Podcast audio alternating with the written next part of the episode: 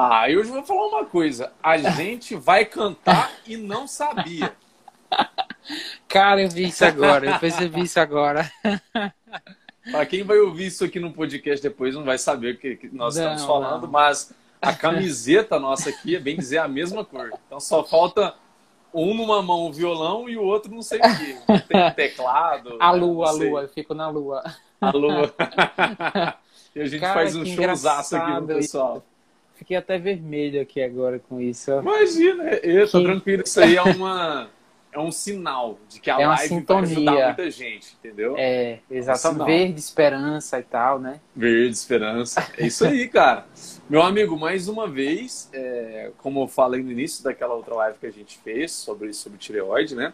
Eu quero muito que agradecer é, a sua sua prontidão, né? A sua amizade, é o seu, seu desejo de vir aqui participar, ajudar o pessoal.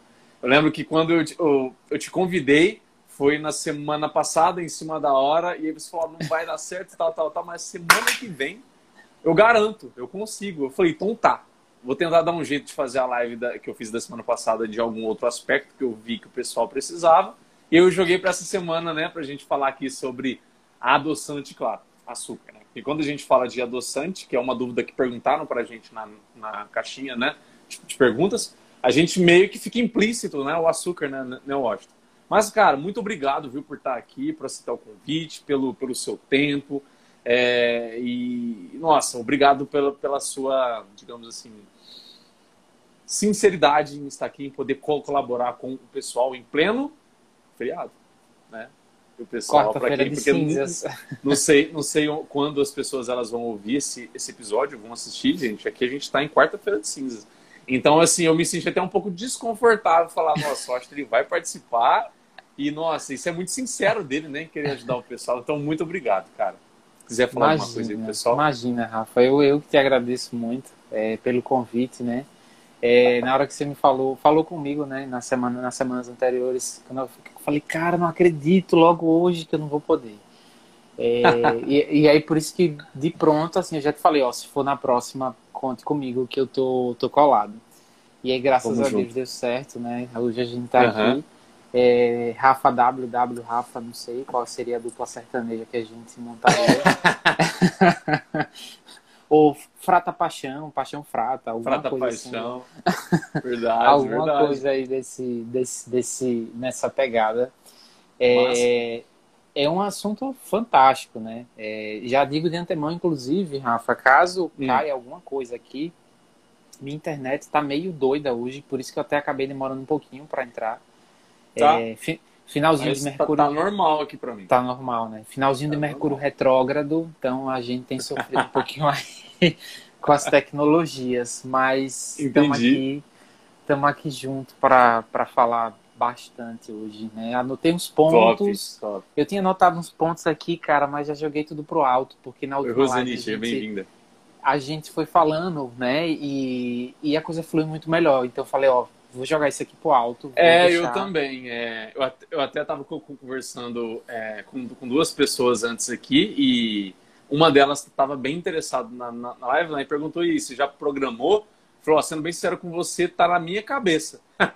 Porque esse assunto aí eu gosto bastante e a, nossa, a minha conversa com o Washington sempre foi, foi bastante também, né? Olá, o Kelly, pessoal chegando aí. É, bom, pessoal, para quem não conhece, para quem está vendo o Washington aqui pela primeira vez, agora na live, ou depois em vídeo, depois no podcast, né? Não importa se você caiu de balão. O Washington, ele é nutricionista funcional, ele tem, tem uma vivência muito grande com essa, com, com essa questão da, da, da, nutrição funcional, de exames bioquímicos, de entender melhor como que o nosso organismo, nosso metabolismo reage às, reage às adaptações né, nutricionais e tudo que a gente coloca para o nosso corpo. Ele é professor, trabalha muito isso aí, né? Então, com certeza vai ser uma pessoa que vai nos ajudar muito aqui. Na última live, né? Na última live eu já aprendi muita coisa. Imagina nessa aqui que é, vai ter bastante coisa, acredita aí, que a gente vai, vai conseguir discutir juntos aqui hoje, né? Washington, então, é, seja muito bem-vindo. Vamos ajudar essa galera aí. E eu acho que a primeira coisa que eu, eu acho que é muito importante a gente, a gente pensar é que se há, há quesitos, na sua opinião, digamos assim, que a pessoa olha para a vida dela, ela olha para a saúde dela, para o corpo dela até, até, às vezes, né? E tem alguns, talvez, indícios que para ela ela pode saber se é melhor para ela açúcar ou melhor adoçante, na sua opinião ou não? Cara, que pergunta capciosa, assim. Acho que talvez essa pergunta, talvez essa pergunta ela leve dias. Né, Bastante né, discussão, ter... né? É, porque assim, quando a gente pensa, né? Vamos elencar, vamos trocar, né? Vamos fazer uma substituição. E aí pensar nessa questão de será que é interessante para essa pessoa especificamente? E aí você trouxe um aspecto muito importante, que é o que as pessoas mais costumam fazer em relação ao adoçante, é trazer o adoçante para o processo de emagrecimento. Né? Isso é o que tem sido muito comum. A gente sabe que o adoçante não foi criado para isso. Né? O objetivo não. do adoçante não era ajudar no emagrecimento. O objetivo inicial era adoçar, o próprio nome já sugere, né? Adoçante, adoçar. Então, era essa a grande ideia, né? É, não é à toa que a gente tem adoçantes aí que tem um poder de adoçar alimentos 10 vezes superior ao próprio açúcar. Então, que duas, é três gotas já dá um doce, né? Gritante. Exatamente. Então, assim, o primeiro aspecto que a gente precisa raciocinar, né? Assim, refletir sobre isso. Cara, o adoçante ele não foi criado para processo de emagrecimento. Beleza. Uhum. Segunda coisa, ainda dentro do aspecto de emagrecimento, eu estava dando uma. Eu disse, deixa eu dar uma checada aqui na literatura, porque é um assunto, falar sobre adoçante é um assunto que, assim, já mexe comigo há muito tempo. É... Mas eu disse, deixa eu dar aqui uma olhada na literatura, ver o que é que tem de mais novo, né? E aí, cara, eu fiquei impressionado. Assim, a gente já vem falando muito sobre isso, mas saiu um trabalho agora provando por A mais B que o uso do adoçante está associado, inclusive, a ganho de peso, né? Sim. Principalmente em crianças e adolescentes. É, infelizmente, a gente ainda não sabe exatamente o, o, o, exato mecanismo, né? Pode ser que, porque a pessoa põe adoçante, ela se sente mais livre para comer mais, né? E aí, justamente por isso que eu trouxe esse aspecto. O adoçante não foi criado para processo de emagrecimento. O né? efeito, podemos chamar aqui de efeito sinal verde, né? A pessoa, ela, Exato. Opa! Vamos comer, é, não tem açúcar, pô. É, e a gente ainda fazendo mensagem subliminar aqui, os dois verdes, então piora só a situação do pessoal. Não, gente, pelo amor de Deus. é, e talvez, né, essa é uma das justificativas do trabalho, talvez seja isso, as pessoas se sintam mais à vontade. E uma outra justificativa, que é o que a gente só tem ainda, assim, trabalhos muito mais focados em animais e em célula, tá que é, é a questão cultura. do adoçante é, aumentando a captação de outros carboidratos. Olha e só, aí, essa é nova, essa eu não conheço. Veja que loucura, né? Porque a gente tem alguns adoçantes, a gente tem mecanismos diversos, né, de absorção de, de carboidrato. É, a gente foca, quando a gente está estudando enquanto nutricionista, né, quem for nutri aqui também já tem uma noção disso, a gente acaba focando em vias muito específicas, né? Dependentes de insulina, de GLUT4, só que a gente tem N vias para fazer a absorção de carboidrato. E uma dessas vias, que é mediada pelo SGLT1, se não me falha uhum. a memória, uhum. que é uma proteínazinha que a gente tem lá no intestino, que tem a capacidade de captar é, alguns tipos de carboidrato específico. E o adoçante, alguns adoçantes, na verdade, a grande maioria deles, tem o poder de estimular essa proteína. Ou seja, você vai lá, toma o teu suco com adoçante. Então, ok, não coloquei mais açúcar, mas eu tenho a capacidade de aumentar a velocidade de captação desse carboidrato que está lá no suco. Cara, você falando isso aí, minha mente já viajou, né? Eu já imaginei isso sendo usado por atleta em período de janela ali para recuperar glicogênio muscular.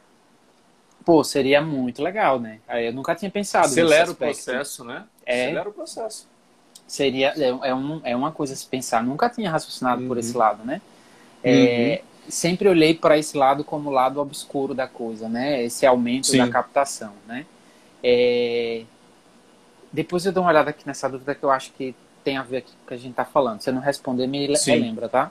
Beleza. E aí, veja, você pega lá o seu, seu suco com o seu sanduíche integral, de pão integral, e coloca no seu suco, ou você até bebe o seu refrigerante sem açúcar, adoçado, com adoçante, achando que está fazendo as mil maravilhas, porque você está reduzindo o açúcar da sua alimentação. Mas você está aumentando vias de captação desse açúcar. Então, no fim das contas, metabolicamente. Da digestão do próprio carboidrato, né? Exatamente. Para o pessoal entender. Então, tipo, o pão, o pão integral que você come, ele é quebrado, gente. Ele vai se transformar em açúcar também.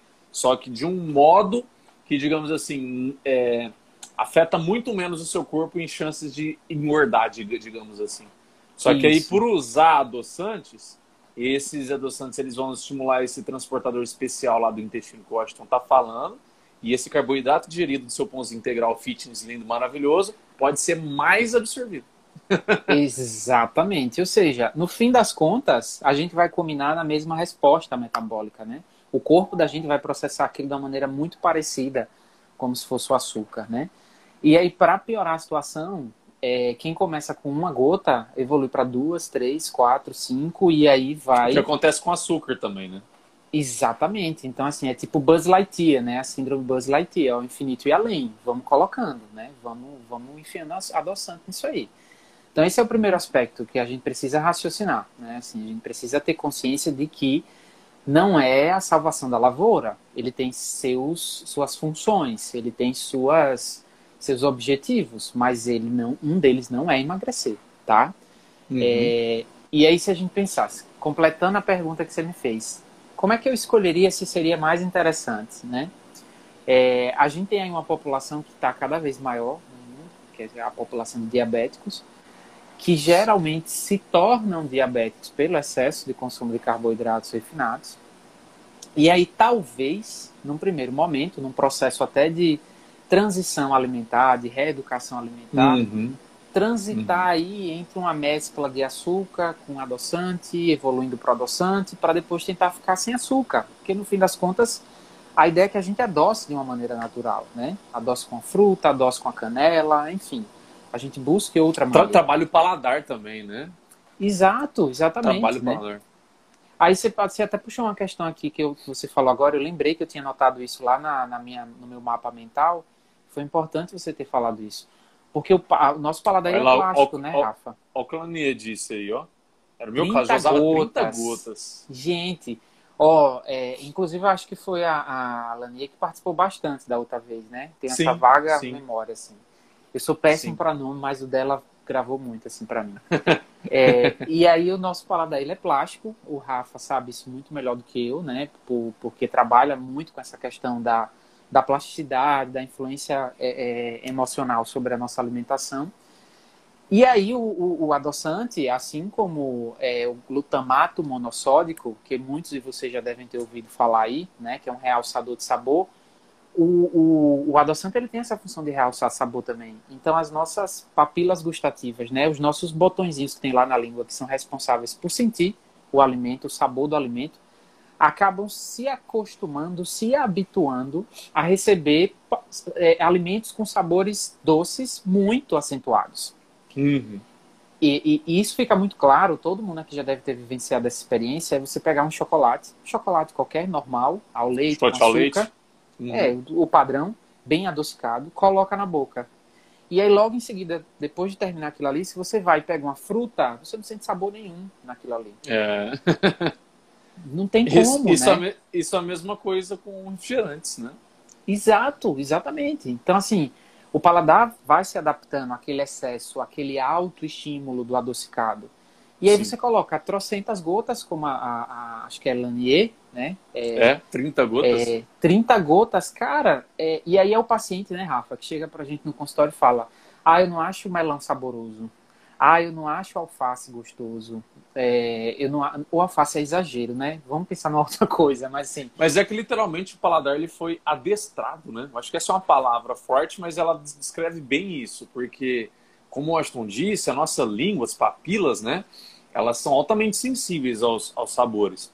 Só que, em especial, a região que está mais responsável por sódio, até, tem até o do glutamato monossódico, que é aquela região mais especial, que eu não vou lembrar o nome agora, não sei se você lembra, né? Tá na ponta da língua, não quer sair, mas vai sair. é, mas essa região mais ligada ao sódio, esse, é, o sal, né, gente, e o doce, essas papilas, elas, elas se saturam de uma, de uma, de uma maneira com essas moléculas, né? no caso a glicose ou a sacarose, e no caso também o próprio sódio, o glutamato monossódico, até outros né? também que estimulam. E quanto mais você coloca um, um sabor doce, por exemplo, mais você vai precisar daquele doce. É tipo, por exemplo, a mesma coisa com a pessoa que nunca bebeu bebida alcoólica. Ela bebe um pouquinho, ela fica já tonta. E cada vez mais ela vai precisar de mais bebida para ficar tonta. Porque o fígado vai desenvolvendo adaptações, no caso enzimas, né, para lidar com aquele álcool. Só que o nosso não, não são enzimas ali. É, na verdade, é que a sensibilidade ao sentir o sabor, ela vai ficando com esse mesmo padrão. Só precisando de mais para estimular. E é por isso que, nossa, é, o doce isso é bem comum, né? Mas tem, tem, tem gente que percebe, aliás, às vezes até nota isso na, na comida, mas talvez nunca se pergunta, né? Do tipo, é, nossa, em casa eu sempre acostumei com a comida assim, nível de, de sal, por exemplo. Aí quando vai em outro lugar não consegue comer, porque às vezes tem menos sal. E o sal também é uma coisa que pega muito aí o pessoal, né? Porque literalmente ele, fa... ele pode alterar a pressão arterial. Para as mulheres que querem perder peso, tem uma ligação muito grande com retenção hídrica, né? Sem contar também, Washington, que entra a questão emocional, que eu já fui muito alvo disso, hoje eu estou controlando melhor isso aí também. A questão das pessoas que foram acostumadas também ao tipo, se almoça, na sua boca fica um gosto predominante de alguma coisa. Normalmente um salgado puxando para um azedo, alguma coisa puxando para um amargo. E aí a pessoa quer adoçar a boca. e aí quando ela adoça a boca, ela quer alguma coisa para salgar a boca. E aí fica nesse ciclo sem fim em que ela, ela acha, né, na sua inocência, que tá tudo bem fazer isso, que tá tudo reguladinho. E não. Na verdade, você vai usando a sua língua de uma maneira irresponsável e ela vai cada vez mais cada vez menos, na verdade, respondendo ao sabor que você coloca. É bem delicado isso aí.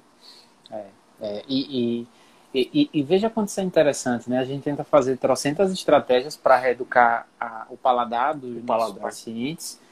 E aí, no fim das contas, enquanto a pessoa está se expondo a esses excessos, né? E é uma pergunta clássica, ah, eu posso então, já que a gente está fazendo um processo de reeducação alimentar, eu quero tirar o açúcar, eu posso trocar pelo adoçante? E aí a primeira coisa que eu chamo para raciocinar é, peraí, você precisa não ter açúcar ou a gente pode trabalhar num processo de redução de açúcar, de troca uhum. de qualidade de açúcar? O que é que realmente é necessário para esse momento? Sim, Por, sim. Porque se for como, como a, a Lanier falou aí, das 30 gotas, sem sombra, e ela não sendo diabética, a primeira coisa que eu raciocinaria é, cara, vamos voltar para o açúcar, né? Vamos, sim. vamos fazer o negócio de uma maneira mais, mais equilibrada, vamos, né? Vamos focar no paladar, né? Exato, exatamente, né? Porque com certeza, é, é, provavelmente a Lanier deve se encaixar aí dentro do, do monte de gente que vai tentar comer um chocolate 70% amargo e não com 70% cacau e não consegue, porque acha muito sem sabor, muito só, sem adocicado. Só né? sobressai o amargo, não, não sente aquela, aquele docinho que tem, né? Não consegue Exato. E, e, e, bacana, Rafa, né? E todo mundo que está aqui com a gente, o inverso é verdadeiro. Uhum. Quando você passa a, a, readaptar esse seu paladar, você já não consegue mais sentir esse excesso, né? É o que acontece muito com os refrigerantes, com muita gente, né? Que entra num processo de reeducação alimentar, usa a plasticidade do seu paladar e acaba conseguindo nem sentir prazer mais naqueles excessos, uhum. né? De sabor adocicado. E aí isso serve para açúcar, isso serve para adoçante. É, é, eu trabalho em um hospital também e é engraçado, Rafa, que a gente lida muito com paciente diabético e uhum. a rotina padrão da, do setor produtivo é colocar adoçante em substituição uhum. do açúcar. Sim. E algumas vezes, quando eu vou fazer lá a experimentação, a prova, né? E, e coloco na boca, eu falo, gente, vocês entupiram de açúcar isso aqui. E na verdade não entupiram de açúcar, é porque colocaram trocentas gotas de adoçante, né? Que pro meu paladar tá super doce. E que chega pro paciente lá, diabético, acostumado com coisa garapa, né? É, chega lá para esse paciente e ele diz: e esse café tá sem açúcar. E no meu paladar tava uma garapa. É, então veja o quanto que esse paciente não precisa ter paciência, ter calma, entender que esse excesso de adoçante, esse excesso de garapa, independente de vir do adoçante ou do açúcar, aí mora o perigo, né? Esse excesso, é aí que mora o perigo não é a presença, né? Eu acho que é importante até a gente deixar isso claro, né, Rafa? Que eu acredito que é um pensamento que eu, eu e você comungamos. A função nossa aqui, o objetivo não é demonizar nada, nem o adoçante, é, nem o açúcar, né? É, o problema é o Discutir excesso. Discutir o que as pessoas precisam saber, né? Exato. Entender melhor como, como funciona, porque não adianta, né? Quem está assistindo, quem vai assistir, vai ouvir. É, você ficar dependente totalmente, sabe, do que te falam simplesmente para faça isso ou, fa ou faça aquilo. Quem normalmente faz isso fica com dúvida. Aí não sabe, porque às vezes está ali usando, por exemplo, adoçante, mas não está vendo o resultado. O Washington disse ali no início que é, já teve estudos que mostraram a relação de adoçante engordar. Né? Aí a pessoa ela pula pro, pro açúcar. Aí ela pode ficar até com medo de comer por conta do açúcar. Então ela não consegue ter paz ao comer. Agora, quando você começa a entender melhor como que as coisas acontecem, você cria uma clareza e consegue o quê? Discernir melhor uma estratégia para você junto com o seu nutricionista, por exemplo. Exatamente. É, e, e, uma coisa bem bacana, Rafa, a respeito dessa questão dos adoçantes, que tem gente, inclusive, que nem pode tomar adoçante por uma questão de saúde mesmo, né? É, que pessoas, algum, no caso?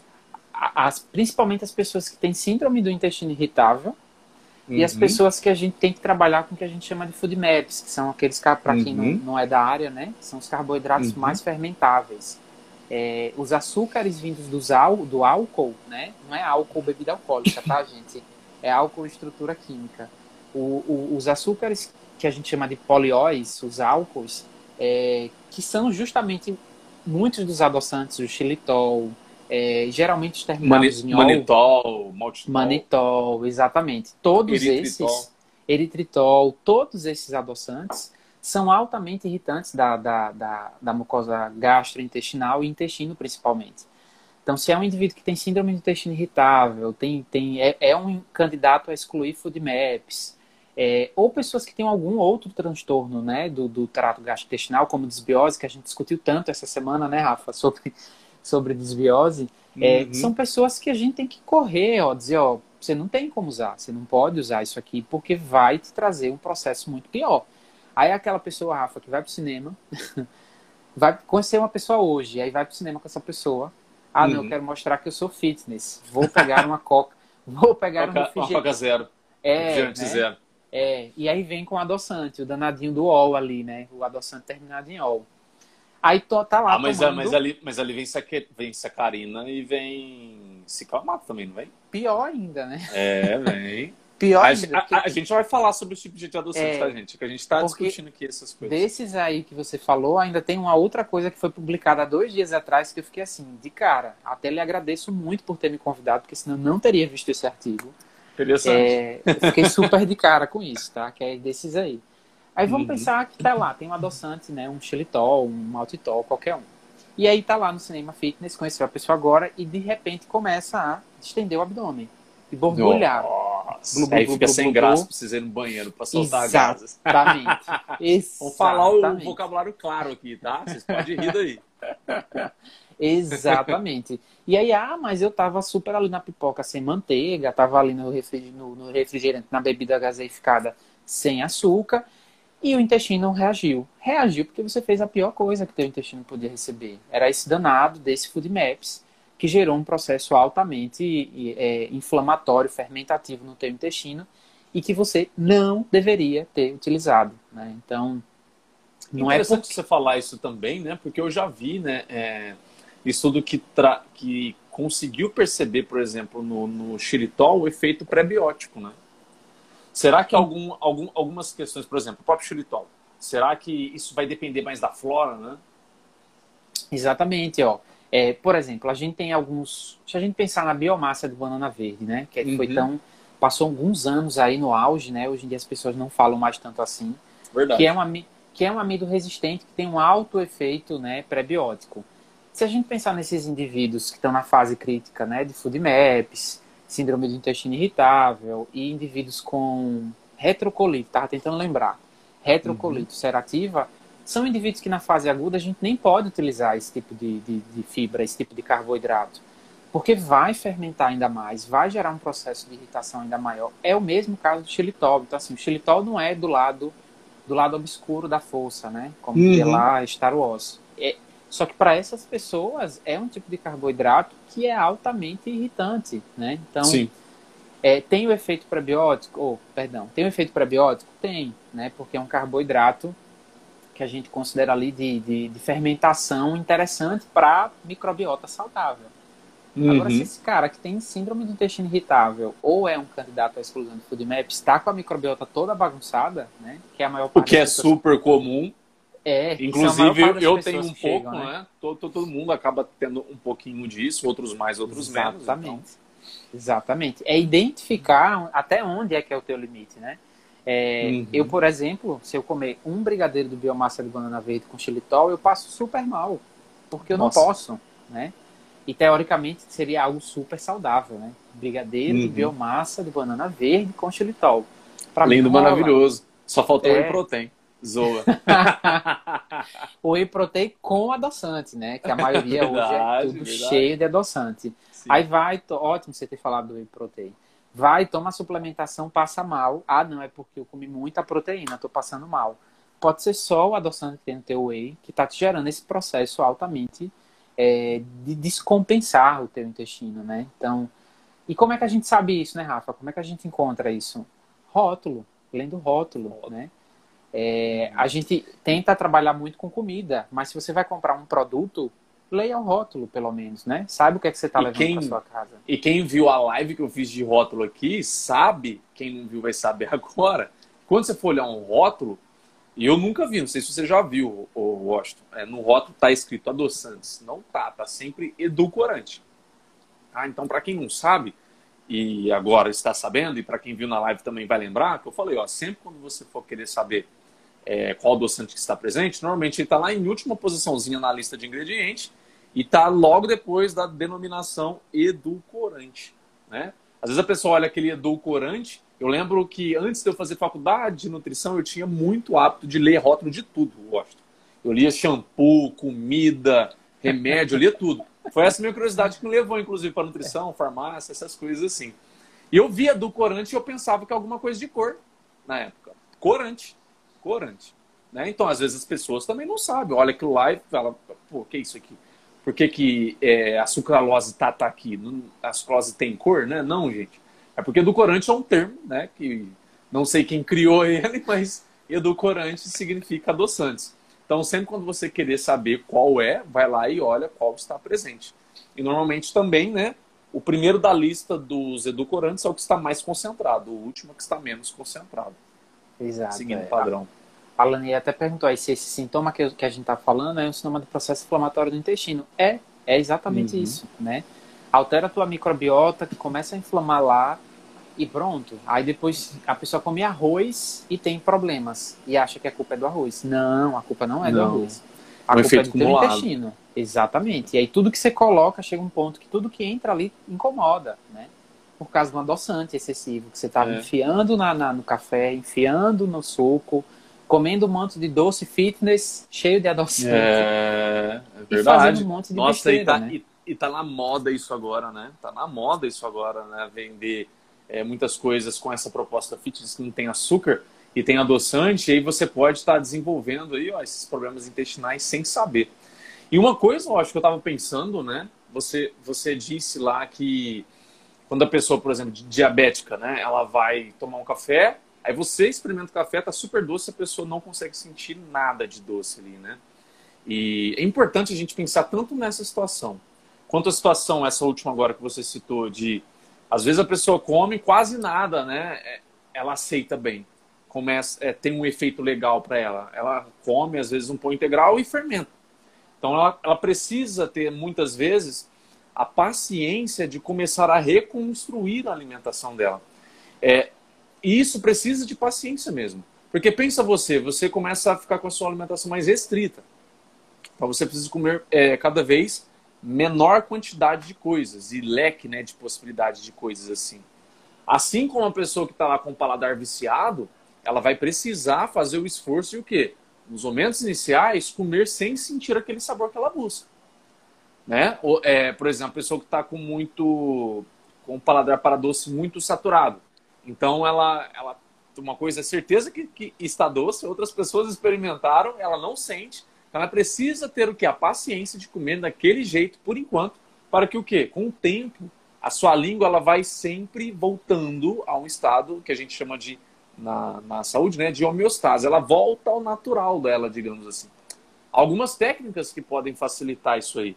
A pessoa, por exemplo, que bebe mais água, facilita, porque a água entra, limpa mais o paladar. A pessoa que escova a língua quando vai escovar os dentes ajuda nesse processo também, porque você ajuda a limpar esse, esse processo. Agora, uma coisa: se você for escovar a língua com a própria pasta, na pasta tem adoçante. Lembrar que na pasta tem sucralose normalmente.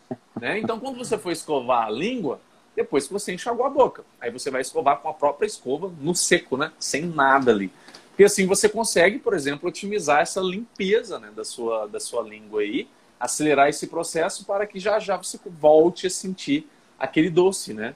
Você sabe de outras dicas aí, Washington, para limpar isso? Cara, eu, assim, eu entrei agora no momento de é, estarrecimento, porque eu não sabia dessa do, do, do creme dental. de que tem adoçante. Tô tem, você nunca olhou? aqui. Nunca, nunca. A minha, a minha, louco, a minha curiosidade. É você, o meu rótulo do rolo sou eu. Verdade. Cara, isso eu não sabia. Assim, o que eu, o que eu, é, o que eu uso muito de dica é o uso da canela, né? É, é a inserção da canela. Canela, legal. É, e aí tem muita gente que fala, assim, aí, pessoal. Estão tão acostumados com sabor descado que fala, coloca um pouquinho de canela no café. Aí fala assim, é, ah, eu coloquei e ficou amargo. Então, assim, para mim é ultimato, assim. Falou isso é porque uhum. realmente o negócio tá feio. Aí tem outra coisa que eu, que eu aprendi recentemente e dá muito certo, que é fazer chá de anis estrelado com canela. Fica super docinho. Olha só. Mas por que Fica... o anis estrelado? Tanto o anis estrelado quanto a canela, os dois eles têm um saborzinho mais adocicado. E aí quando você soma os dois, cara, fica show, né? Para bater com fruta, tipo com maracujá, já fiz a mistura com maracujá, fica muito bacana. Então, assim, e não é açúcar, né? É, é, são os compostos fenólicos ali presentes dos dois que trazem esse poder de adocicar. Então, uhum. é, e combina muito com fruta azeda, tipo o maracujá. Isso para mim é, foi muito, ficou muito forte. Então, fica muito legal, muito legal mesmo. A galera tá aí a, dividindo a, outras. A dica da né? Verônica, ela falou aí, ó, chá de casca de maçã ou abacaxi. Vale a pena o pessoal testar aí para ver também. Sim. A Carla, além da Verônica, também disse que não sabia da do creme dental. Então convido é, os senhores e as senhoritas depois lá pegar o creme dental de vocês e olharem na lista de ingredientes que vocês vão ver lá muito provavelmente. Todos que eu olhei até hoje tinha. Só o... uma vez eu experimentei um creme dental vegano. Ele não tinha. Mas os tradicionais que a gente encontra na prateleira do supermercado, todos que eu li até hoje, tem sucralose lá. Alguns não têm a sucralose, mas vai ter alguns piores. Eu já vi com eu, eu acho que era é, sacarina, ciclamato, ou sacarina e acesulfame. Nossa. Né, que tende a ser um pouco mais barato, aquelas pastas bem mais uhum. baratinhas. Cara, é, mas assim... olhem lá. Então, se você escova o dente, tudo, tá com pasta na boca, e com a própria pasta você vai escovar a língua, você pode estar colocando mais adoçante ali. Nossa. então, enxágua a boca e escova a língua. E outra coisa também, claro que isso aí depende, né? Tem, tem as pessoas que usam todo dia, mas não sei se é todo mundo. A questão dos enxaguadores bucais, né? Eles têm adoçante também. Normalmente é sucralose. Então fiquem atentos, né? Talvez você possa, se você é um hábito seu, que você gosta bastante, ou até um seu dentista recomendou, para que você use um enxaguatório bucal e você vê lá que tem uma sucralose, por exemplo, faz o enxaguamento e depois escova a língua, não sei né? Talvez você minimize um pouco aí do, do efeito, mas fica atento, porque esses produtos têm sim. Que bacana, viu? Assim, é, voltando aí para a história astrológica, a gente está num período astrológico aí que é de mudança de hábito. Então, assim, você acabou de fazer mudar de Favorece, hábito. Favorece, pô. Favorece, pô. você acabou de, de, me estimular a fazer isso. Eu realmente estou, assim, extasiado. Falando em extasiado... O, o, o chá que você ah. falou é é íris estrelado? Como é que chama? Anis, anis. Anis, anis estrelado. estrelado. É, anis, anis estrelado e canela. É, Legal, fica a dica. É, que as pessoas, inclusive, é, costumam usar anis estrelado para bebidas, né? Bebida alcoólica. Não, eu, é... eu, eu, acho que eu devo ter consumido isso uma ou duas vezes na vida. Eu lembro desse nome, mas não é algo tão comum para mim, não. Por isso que eu reperguntei. Não. Mas é fantástico. Se estivesse um pouquinho mais perto da cozinha, eu já pegava para te mostrar. Fica Legal. show, show, show de bola. É, Legal. Já que a gente está no momento de ficar extasiado, é, falar do que eu achei, do que eu encontrei recentemente, que foi publicado há dois trabalho, dias atrás. Lá, é, compartilha com a galera, gente. Galera, assim, é, se eu já era bem pé atrás com a adoçantes, depois eu fiquei mais ainda.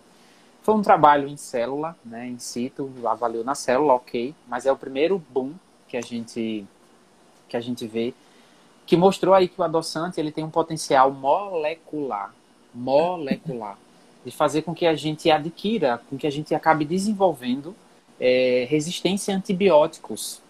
Olha que loucura. Você tá brincando. Não, não tô. Eu fiquei assim, eu para tudo, para. Porque, assim, a nível a nível intestinal ou não? A nível intestinal. Porque assim, a gente já sabia do potencial desbiótico, né? O potencial de desequilibrar os, os micro-organismos do nosso, do nosso intestino. Isso a gente já uhum. sabia.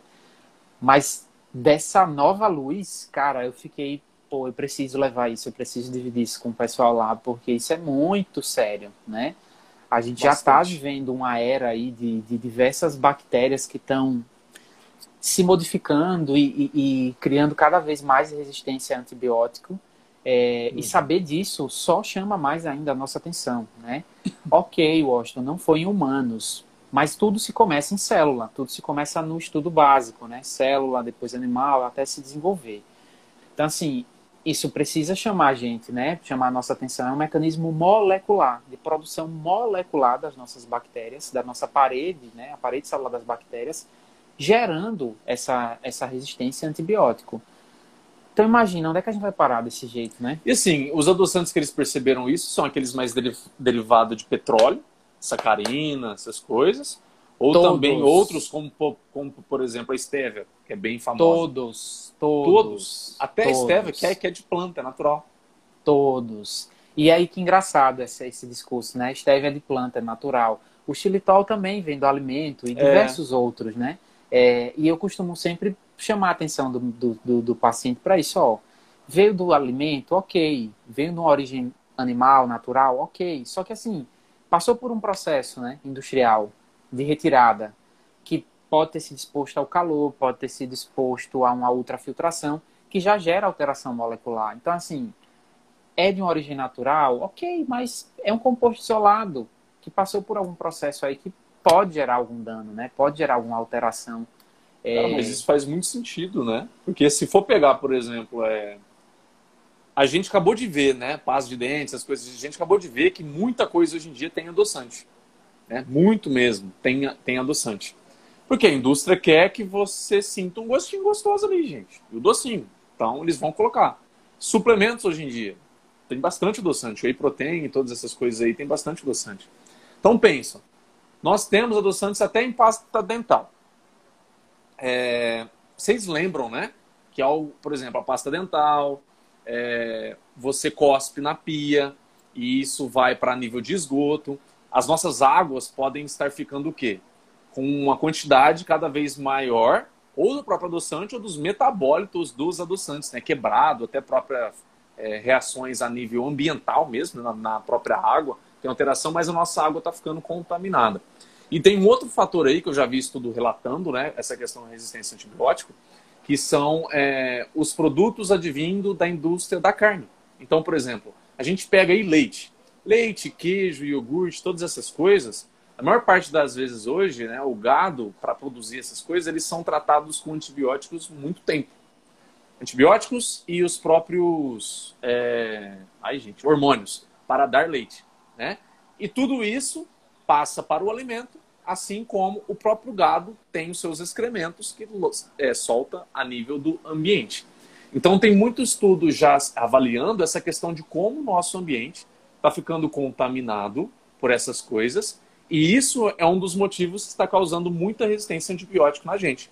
Inclusive essas, esses estudos, essas teorias, né, que fazem sentido, pelo menos para mim, é, re, não recomendam, mas dizem que possivelmente um dos grandes perigos que o ser humano vai passar futuramente é com bactéria, por conta disso. Né? Tem essa questão viral que nós estamos vivendo agora aqui, né? é diferente, mas pensa, se a gente dá má sorte de encontrar uma bactéria que né, começa, ela ficou em contato com todos esses antibióticos no ambiente, ela foi criando resistência por décadas, por séculos, até chegar a um ponto que ela contamina e pega a gente, com, como diria o meu amigo, com os dois pés no peito. Aí vai dar problema. Se você usou aí o se, se isso acontecer, eu não tenho a menor dúvida de que se a é. gente mantiver a relação que a gente tem com o mundo, com o meio ambiente, isso vai acontecer, uhum. sem sombra de dúvida, uhum. isso vai acontecer. E não é, é, é, não é uma live apocalíptica não, tá, gente? Eu acho que a gente precisa começar não. a pensar sobre isso, né? A gente precisa começar é. a pensar no, no, na forma como a gente consome as coisas, né? Exato, é consome nossa. e consome, é. né? Nos dois aspectos, é, é, são escolhas nossas. E o adoçante passa por isso, né? Eu nunca tinha parado para pensar. a respeito dessa, dessa, dessa linha de raciocínio e faz muito uhum. sentido, cara. Assim. Faz. E, e, faz mais sentido ainda pensando nessa questão da resistência a antibiótico, né? Que já foi comprovada, né, em célula, de como isso acontece. É porque são nomes muito específicos, né? Mas é, para que o pessoal entenda, é mecanismos moleculares, não é uma mágica. É esse adoçante interagindo com a parede celular, gerando processos moleculares que são responsáveis pela resistência a antibiótico. Então, é. até onde vale a pena, né? A gente está se entupindo de adoçante. Aí, inclusive, o Marcos colocou, por isso que eu só uso açúcar. E aí é. a gente vai para o outro extremo. Não é porque o adoçante pode trazer prejuízo que a gente vai usar aí, né? Quatro colheres de açúcar no café. Exatamente. exatamente. Não é isso também, né? É, nem 8, nem 80, né? Tem, é. tem que trazer É porque assim, é, tem, tem, tem alguns raciocínios, igual eu. Falei, até eu escrevi embaixo dele assim, falei, eu também, mas por que eu falei eu, eu, eu, também? Porque no dia a dia, se eu vou adoçar um chá, eu não adoço, mas se eu vou adoçar, é, é açúcar. É, a questão do refrigerante. Cara, eu jamais vou tomar, não vou falar jamais, porque eu não sei o futuro, mas até hoje se tiver o zero e o normal, eu sempre tomo o normal. sempre vou tomar o normal. Porque eu não tenho motivos para consumir o zero. Né? Se eu fosse diabético, talvez eu poderia pensar nisso de uma, de uma, uma maneira diferente, né? Então a gente tem que tomar cuidado, né? Porque às vezes a gente quer tanto nessa. Eu tenho, eu tenho um, um amigo meu, grande amigo. Não sei se ele vai assistir isso, isso aqui, o Rafa. E ele só toma Coca Zero. Só Coca Zero. Só Coca Zero. E a gente vai entrar nesse caráter aí dos zeros, já falei um pouco aqui, mas eu acho que vai trazer um pouco, até um pouco a mais, acredito aí. Vocês vão ver, né, que tem alguns adoçantes atrapalham emagrecimento. É, atrapalham o emagrecimento. Teve uma pesquisadora, eu não sei se ela é nutricionista, mas ela fez tipo um ranking de alimentos, né? Os 10 piores alimentos. Sabe quem está em número 1 um no ranking dela? Quem? Refrigerante dietético. É o top 1. É o top 1. Tá pior do que esses alimentos trans, as frituras, todas essas outras coisas, fast food que a gente conhece. Tá pior que isso tudo no top 1 dela. E eu não discordo, não.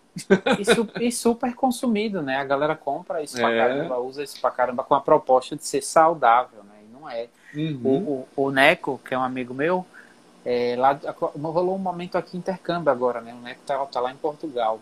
Ele Legal. explicou exatamente aqui o que a gente estava falando no começo da live a respeito do adoçante gerando maior captação de, de açúcar, né? Então, trouxe aí a explicação literalmente técnica, né? É, técnica aí. É, Quem quiser aí tirar um print e depois ver o que cada palavra aí significa, vocês vão entender melhor. Mas bem Quem entender quis... é o que o Washington disse. Tá? Os, os, os adoçantes vão estimular um receptor específico. Esse receptor ele vai reagir. Essa reação vai culminar em uma maior captação de carboidrato, é. tá? Basicamente isso. Oh, o, o Marcos fez uma pergunta aí que eu acho que deve ser uma dúvida de muita gente, né, Rafa? Do, do da dualidade aí de sobre hum. caixinha ou refrigerante, qual que é o melhor? Assim, sendo bem objetivo, bem direto, e aí é um ponto de vista meu, tá? Considerando claro. todos esses aspectos que a gente já falou, resumindo isso no meu ponto de vista profissional, eu pego os dois e jogo no lixo. Assim, eu não ranqueio, não coloco um como melhor ou pior, uhum. porque, velho, é, nenhum nem outro, eu não consigo ver benefício em nenhum dos dois, né?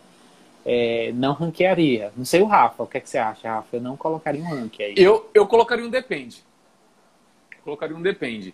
Depende, por exemplo, é, de, qual, de qual esse consumo, né? A, a, a, gente tem que começar a tirar a ideia de que o alimento é a salvação é a perdição. Então a gente tem que olhar qual é o consumo. Para qual consumo você está perguntando aí, Marcos? É para o consumo diário? É aquela pessoa que, por exemplo, vai almoçar, vai jantar com um copinho de suco ou de refrigerante na mesa? Se for para isso aí, eu consideraria que você precisaria, por exemplo, pegar uma. Se você quer tomar um suco, pega uma fruta, uma laranja, um limão, esprema ele ali e toma. Tá? Sem coar, de preferência, com as próprias fibras ali nadando bonitinho. Eu te recomendaria isso. Você poderia fazer um consumo mais tranquilo, diário às vezes. É, agora, se for optar pelos dois, eu acredito que o suco você conseguiria ter fatores menos pior, podemos dizer assim, na minha opinião. É porque ele ainda vai trazer ali, é, normalmente, vitamina C, eles colocam alguma coisa assim. É, já no refrigerante você não tem nada. Né? Você tem só as coisas para dar sabor. Então, se você for conseguir trabalhar um equilíbrio, eu preferiria o suco, né? Se você for, ah, Rafael, eu vou tomar três vezes na semana. Você acha que eu opto pelo suco ou pelo refrigerante? Eu gosto dos dois. Para mim, tranquilo, vai ser um ou outro. Então, eu acredito que você vale a pena optar pelo suco. Porém, quando eu digo pelo suco, não tome um, dois, três copos, né? É uma quantidade pequena. Lembrando que quando você toma líquido, você dilata o estômago também. Não é legal. Sem contar que o próprio sabor rouba o sabor ali do momento da refeição. Então isso atrapalha o seu cérebro registrar muito bem, porque ele está começando a sentir alguns sabores ali de amargo, azedo, vem doce. Está começando a sentir o sabor, vem doce. e aí ele não vai, não vai registrando muito bem, né? O que acaba predominando é sempre um doce, recompensa com doce, recompensa com doce. Então toma cuidado com as quantidades, com a maneira como você faz esse, esse consumo aí, né? Eu lembro, eu falo isso também, Washington, porque eu fui uma pessoa que na minha infância eu fui acostumado a, a todo almoço ter, né? Suco, refrigerante às vezes, tinha uma época. E depois que eu comecei a estudar na faculdade, eu fui percebendo né, os, os prejuízos. Aí eu comecei a falar em casa e a gente se acostumou, cara. Aqui em casa a gente hoje almoça, janta e não sente falta. Eu não vou falar que a gente não sente falta todo o tempo, porque, por exemplo, quando bate aquele calor, aquele calor, eu sempre falo para minha mãe: nossa, que vontade de tomar uma limonada, nossa, que vontade de tomar um suco de caju, nossa, que vontade de tomar um suco de laranja. Mas percebe que é mais situacional, né?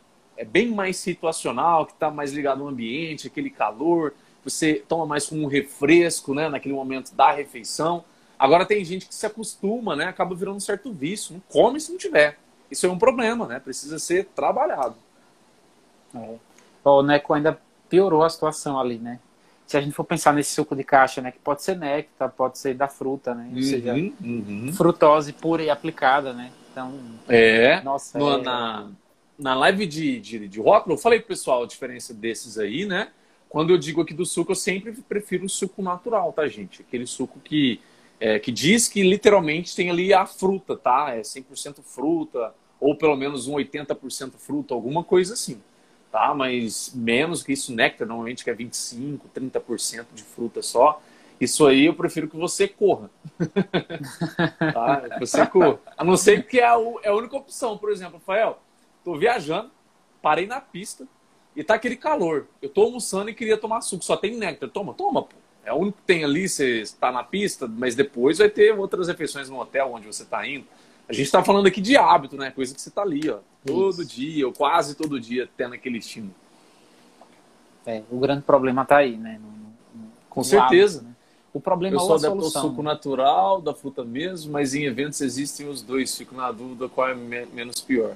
Ou então é a água. É, a água é sempre a melhor saída, né? Se você, se você gostar, com certeza.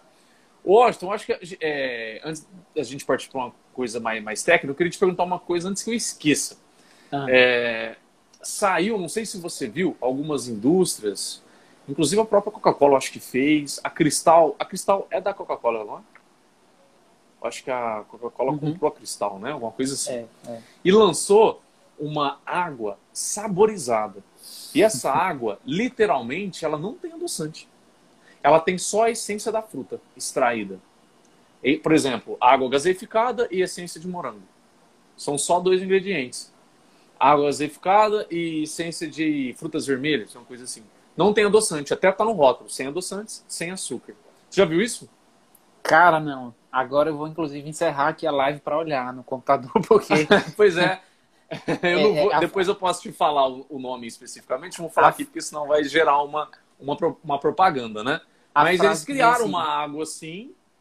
A frase que vem de e... ponta na minha língua é assim: que macumba é essa? Assim, que, é, que, então. que magia é e, é essa? E tá virando uma febre. Tem paciente meu que experimentou, adorou. Eu ainda não experimentei, mas estou curioso para, para experimentar. Porque basicamente eles pegam é, a essência, né? Do que a gente vê às vezes que tá lá. É, sabor de morango, que a pessoa coloca, uma essência de morango, é aquilo que eles usam. Eles pegam a essência da fruta que é uns, os compostos fenólicos, né, ligados àquele sabor da fruta, uhum. na água gaseificada e a pessoa ela toma isso, né? É uma água saborizada, literalmente. Não conhecia. Mais uma coisa aqui para registrar para o meu, pro meu ano novo, né? Não, legal. Mas a partir disso, né, você acha que ter, teria possivelmente algum, algum problema? Eu não consegui ver problema nisso, porque, na minha opinião, é a mesma coisa que, por exemplo, a pessoa que está querendo é, fazer aquela migração, né, de sair do refrigerante para uma água, ela pega a água e coloca no fundo dela um limão, uma cera, coloca um abacaxi, uma cera, um abacaxi, um morango, um kiwi, faz isso, porque vai sair a essência, né, os fenólicos que saem. É, eu não, eu não consigo. você consegue enxergar. É, não, eu não consigo visualizar um problema agora. É, eu só fico sempre assim, refletindo sobre o seguinte aspecto, né? Foi extraído, né? Passou uhum. por um uhum. processo de extração. Será que como é que foi feito? Teve um processo Sim. de calor, teve um processo Sim. de. Será que esse calor não gerou alguma alteração na estrutura molecular que talvez gere algum problema? Não sei, né? Assim, como é novo, a gente só vai ter uma resposta mais precisa para isso daqui a alguns anos, que é a história dos adoçantes, uhum. né? Ah, de tal uhum. adoçante uhum. É saudável, não teve nada, não teve nenhum problema. Não teve até agora, porque não teve estudo suficiente para isso. Mas Sim. com certeza logo em breve terá, né? Então. É bem provável é... que já, já vão começar a estudar essa, esses compostos mais fenólicos ligados ao, ao, ao próprio aroma, né? Ao próprio aroma. É. Bom, então até aqui eu tô com a colinha aberta, né? Até aqui a gente já respondeu. Qual é menos pior, adoçante ou açúcar? A gente falou bastante sobre isso. Eu acho que deu para o pessoal entender que vai depender. vai depender do, do seu uso, se você é diabético, né, por exemplo. Se você é diabético, talvez você é um diabético descompensado. Talvez nesse momento agora você precisaria fazer algum uso é, ou nada ligado a doce, né, se for possível, algo mais restrito, mas se for usar, usar algum adoçante que seja menos pior, podemos dizer assim. E falando de menos pior, você considera alguns aí, eu acho? Aí a resposta é a mesma do outro, depende. se for uma pessoa sem problema de nada, assim, tipo, não tem alteração intestinal, não tem síndrome do intestino irritável, FODMAPs, não está num grau severo de desbiose, é, pensando nos adoçantes, tá? Eu indicar, eu trabalharia ele talvez com xilitol, talvez com. a eu acho que pensaria basicamente no xilitol. Tem a talmatina também, né? É, uhum. Talvez esses, talvez esses. Mas é porque é uma pergunta assim que é tão difícil, cara, eu indicar um, um, um adoçante, assim, a coisa mais rara do mundo. Eu não lembro. Não, mas é legal que você contextualiza, né? A gente não pode jogar informação solta, né? Porque senão a pessoa lá pega aquela informação e usa com uma ignorância, porque ela não conhece, né? É. Agora, pela maneira como, como você disse, se a pessoa não tem esses, podemos chamar assim, de desequilíbrios, né? Se, se a saúde dela está tudo ok, etc., e ela é, por exemplo, um, uma pessoa diabética, mas o colesterol está tá, tá, até ok, não tem esses problemas intestinais, pessoa diabética. Talvez, o que o Washington disse aí, o xilitol seria uma boa opção, uma talmatina. Você olharia, talvez, para um stevia ou não? Eu, às vezes, trabalho com stevia. Já, já trabalhei, já trabalhei. Eu não, eu não sou hater do Stevia, não, sabe? Uhum. É, é, porque geralmente o, o, Não sei como é que andam eles agora, mas eu, era muito comum ver o Stevia associado a outros, né? Não, Sim, verdade. Nem sempre, nem sempre sozinho. Então, é, era sempre esse meu, meu ponto. O calcanhar de Aquiles do Stevia para mim era esse. Infelizmente, Stevia e sucralose era mais comum. Né? Exato, exatamente. então. Aí eu sempre ficava com o pezinho atrás, né?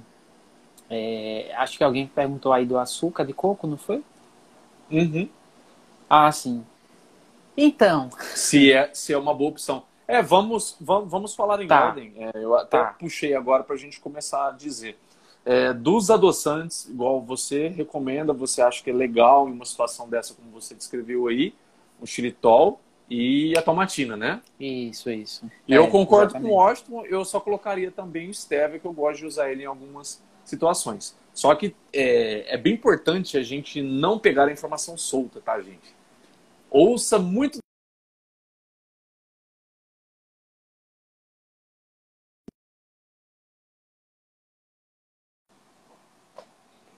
Voltou. Voltou. É, pausou voltou. aqui, não sei se foi o meu, se foi o seu. Mas voltou. Voltei, voltei. é, então não pegue a informação solta. Porque senão vocês podem tirar conclusões erradas, né? Igual ele disse que todos os adoçantes praticamente estimulam aquele sistema lá no intestino que podem aumentar a absorção de carboidratos. Então, às vezes, é, e normalmente isso é bem comum, né? As pessoas elas vão usar adoçantes em algumas refeições que são propositalmente pensadas em coisas ligadas a carboidratos.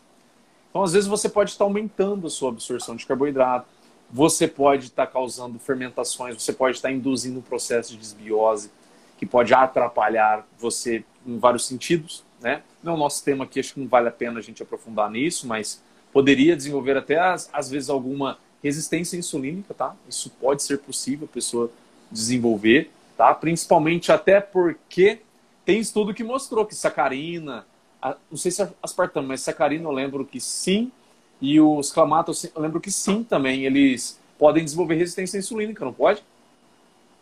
Exatamente, exatamente. Para quem não sabe, tá, a resistência insulínica, a insulina não trabalha legal. Com isso, você tem uma chance muito maior de engordar. De uma forma resumida, tá? O que você ia falar, Washington? Perdão. Não, não, eu ia concordar. E aí a pessoa dá um tiro no pé, né? Uhum. É, quero me ajudar e estou me atrapalhando. Então, não vale a pena no fim das contas. Tem muita gente que compra estévia. Hoje não sei como, como tá, mas eu lembro que alguns anos atrás tinha. Tá escrito no rótulo assim, estévia. E a pessoa compra, porque acha que é estévia. Só que tem alguns que são misturados, gente. Para baratear. Então tá lá estévia com aspartame e acesulfame K. Estévia com aspartame e sacarina. Então, se você vai comprar, não, beleza, o Washington falou lá, eu vou comprar o xilitol. Você vai lá na loja, você vai olhar na lista de ingredientes e vai ver se só tem xilitol.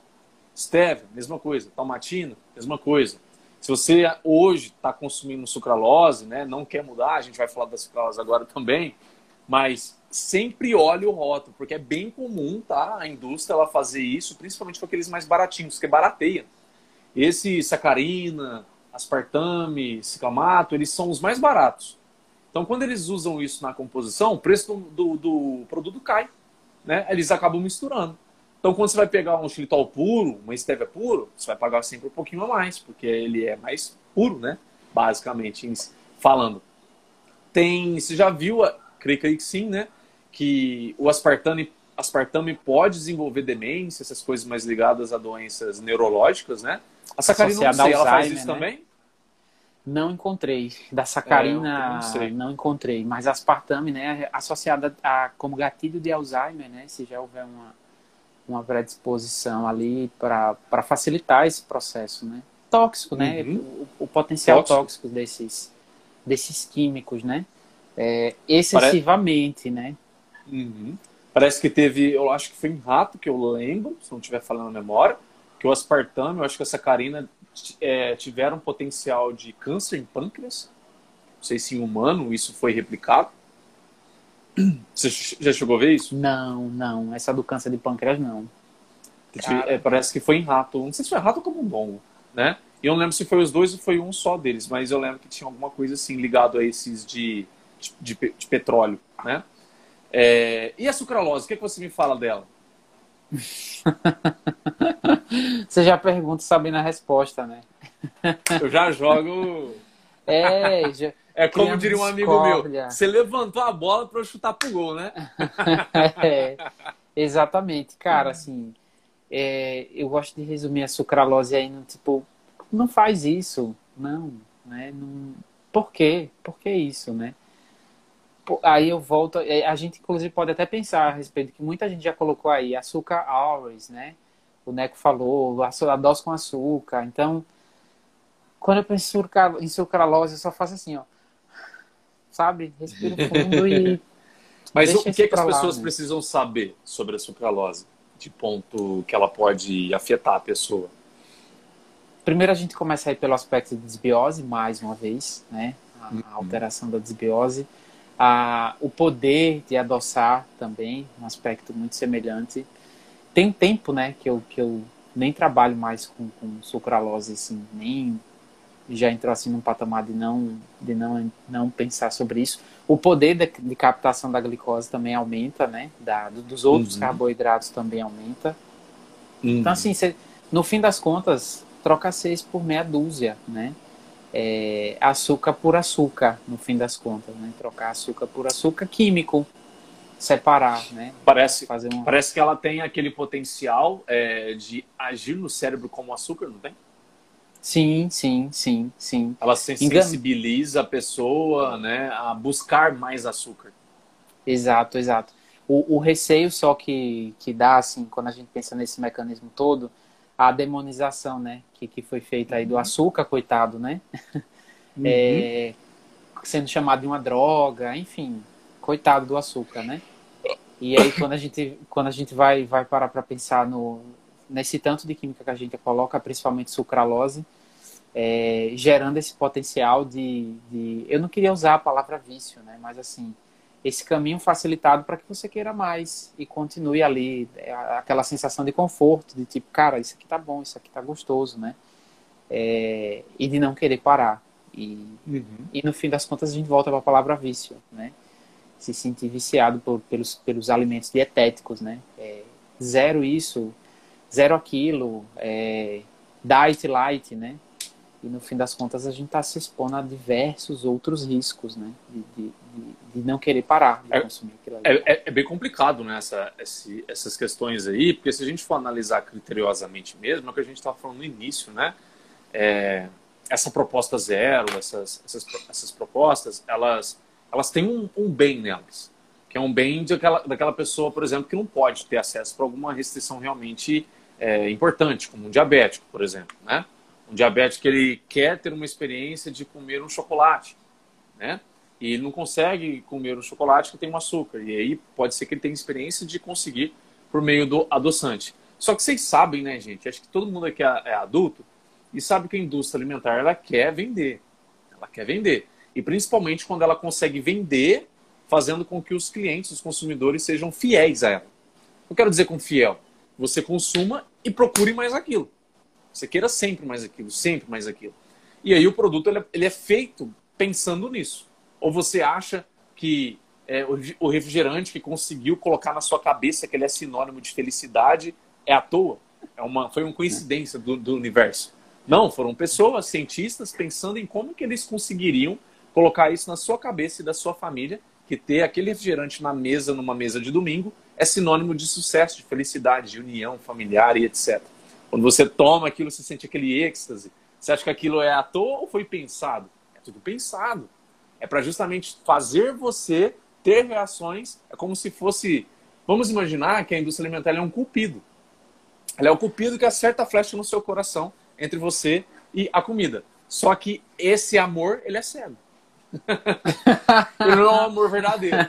Ele é um amor forçado para que você compre mais e mais e mais. Então, a gente precisa começar a entender o que de fato nós estamos lidando. E quando a gente começa a entender isso, a gente tira essa demonização que o Washington disse. Né? A gente começa a entender que nada disso é proibido. Nada disso é proibido. Só que a gente começa a olhar para como que nós estamos fazendo o consumo disso aí. Né? Como que nós, se nós estamos sendo é, aquele, aquele ratinho que está correndo naquela roda e está sendo toda hora alimentado com um pouquinho de uma coisa que a gente gosta e corre mais, e corre mais. Né? Não sei se foi uma, uma, uma figura boa, mas eu quis dizer se você está sendo escravo daquilo. Né? Se de alguma maneira aquilo te pegou de um jeito que você está sendo escravo ou escrava. Se você começa a perceber isso, que é o que a gente estava falando para não falar de vício, etc., né? É, mas se você começa a perceber isso, é bem provável que é um problema. E você precisa de ajuda mesmo, começar a fazer um trabalho de reeducação, de fazer o seu corpo voltar para um lado mais normal, podemos dizer assim. Porque, mais uma vez, gente, nada disso é proibido. Você tomar refrigerante zero, açúcar, você pode tomar. Você comer uma gelatina zero, normal, você pode comer você tomar o whey protein, né, que tem um adoçante, você pode tomar. O que acontece é, como que você está fazendo o consumo disso? Tem gente que toma whey protein igual água. Tem gente que além de tomar whey protein, toma não, não sei que lá fitness, aquele outro, aquele outro, aquele outro, aquele outro e ainda coloca adoçante no café. Então é o dia inteiro com essas coisas. Você tem que olhar muito bem cuidado para essas coisas. Você não acha, Washington? Eu concordo plenamente, né? Eu, eu, a única mudança que eu farei da sua afirmação é, é a questão ah. do ratinho da roda, né? Porque o ratinho ainda gasta ah. energia e a gente fica verdade, sentado. Verdade, verdade, verdade. Não pensei nisso. Boa, boa colocação. E aí a gente ainda se ferra ainda mais, né? Porque a gente não está cada vez menos se exercitando, cada vez menos se mexendo e se entupindo, né? De, de, de química, e a química nunca vem só, né? Volta, volta a dizer aqui o que o Rafa já falou, que eu falei. Não é demonizar a química, não é essa. Ela tem uma função interessante, né? O problema Sim. é a gente tá empurrando isso o tempo todo, 24 horas, como o Rafa falou, né? Acorda, é iogurte zero açúcar que tem adoçante vai lanchar à tarde é o biscoito, ou não, a whey protein, porque eu sou fitness e tem adoçante. Aí vai pro almoço e toma o suco para não engordar, bota as, 10, as 30 gotinhas, que nem a Ilane lá falou, no suco. Chega no lanche da tarde vai comer lá o biscoito pit stop integral, que é super saudável e tem adoçante. Então, assim. E tem adoçante. Aí vai fazer uma, crepi, uma crepioca que achou na internet a receita super legal. Aí o danado ou a danada dá na telha de usar ou uma tapioca que vem, que vem sabor, que tem adoçante, ou vai colocar uma whey protein na massa para colocar um saborzinho que tem adoçante. Então, gente, ficar uma refeição hiperproteica, né? Nisso. A gente precisa prestar muita atenção é. nisso, gente. Prestar muita atenção mesmo. Porque às vezes, se você parar para olhar, o seu dia olhar, Ju, se você parar para olhar a sua rotina hoje, talvez as chances são altas que você vai perceber que, nossa, os meninos disseram lá e literalmente 80% do meu dia tem adoçante. É, e ó, você falou uma coisa, aí, agora eu lembrei. E aí, e aí você pode pensar assim: por que, que eu não consigo deixar de comer doce? Por que eu não consigo de desejar doce? Aí você olha para o seu dia e você percebe que ele está lotado de, de adoçante. E o que, que nós falamos aqui? Sua língua está o tempo todo ali, ó. Doce, doce, doce, doce, doce. E você vai sempre buscar isso. É, exatamente.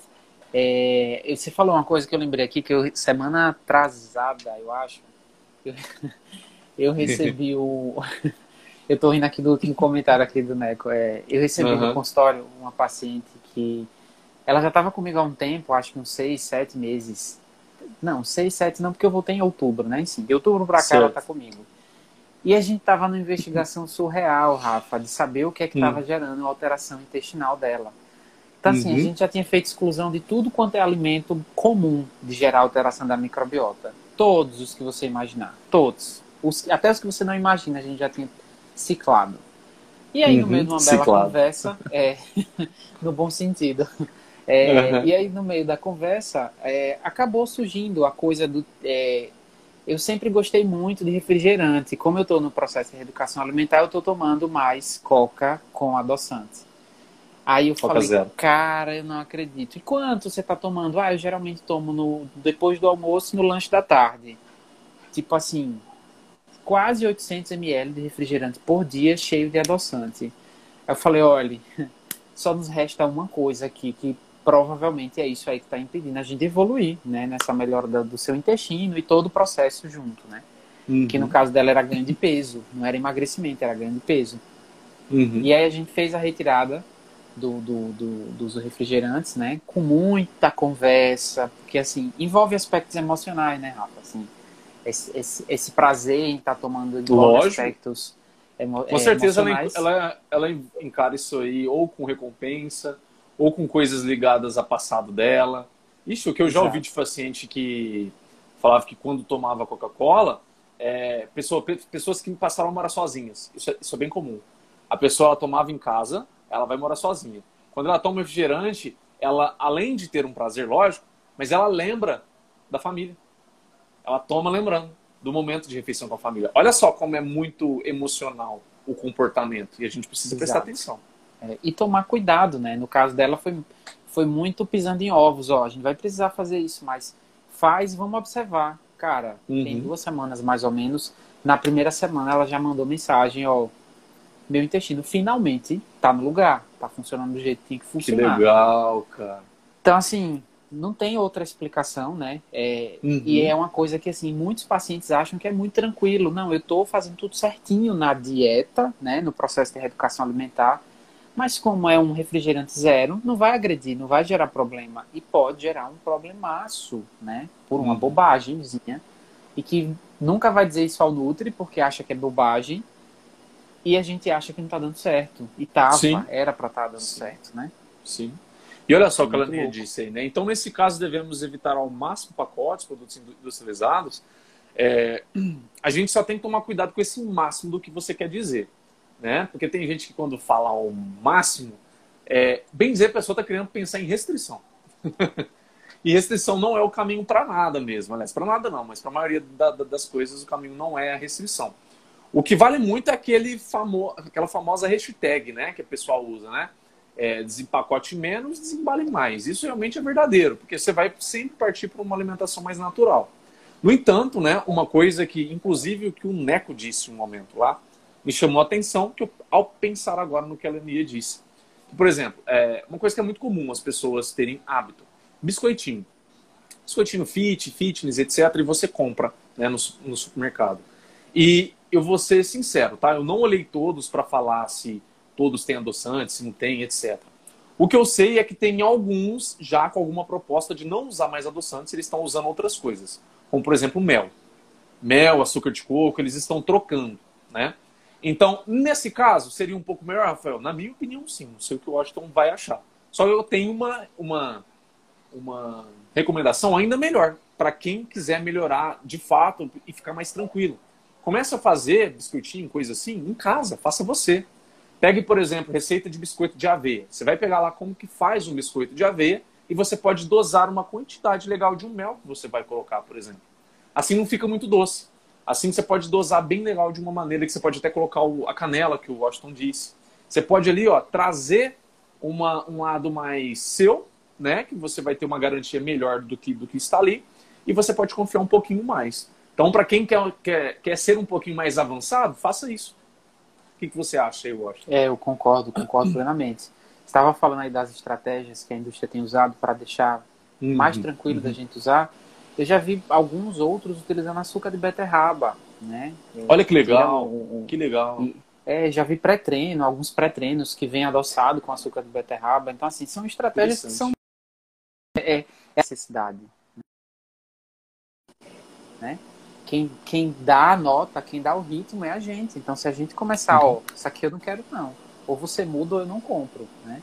Então, uhum. é a uhum. gente quem tem que dar esse, esse, esse limite, né?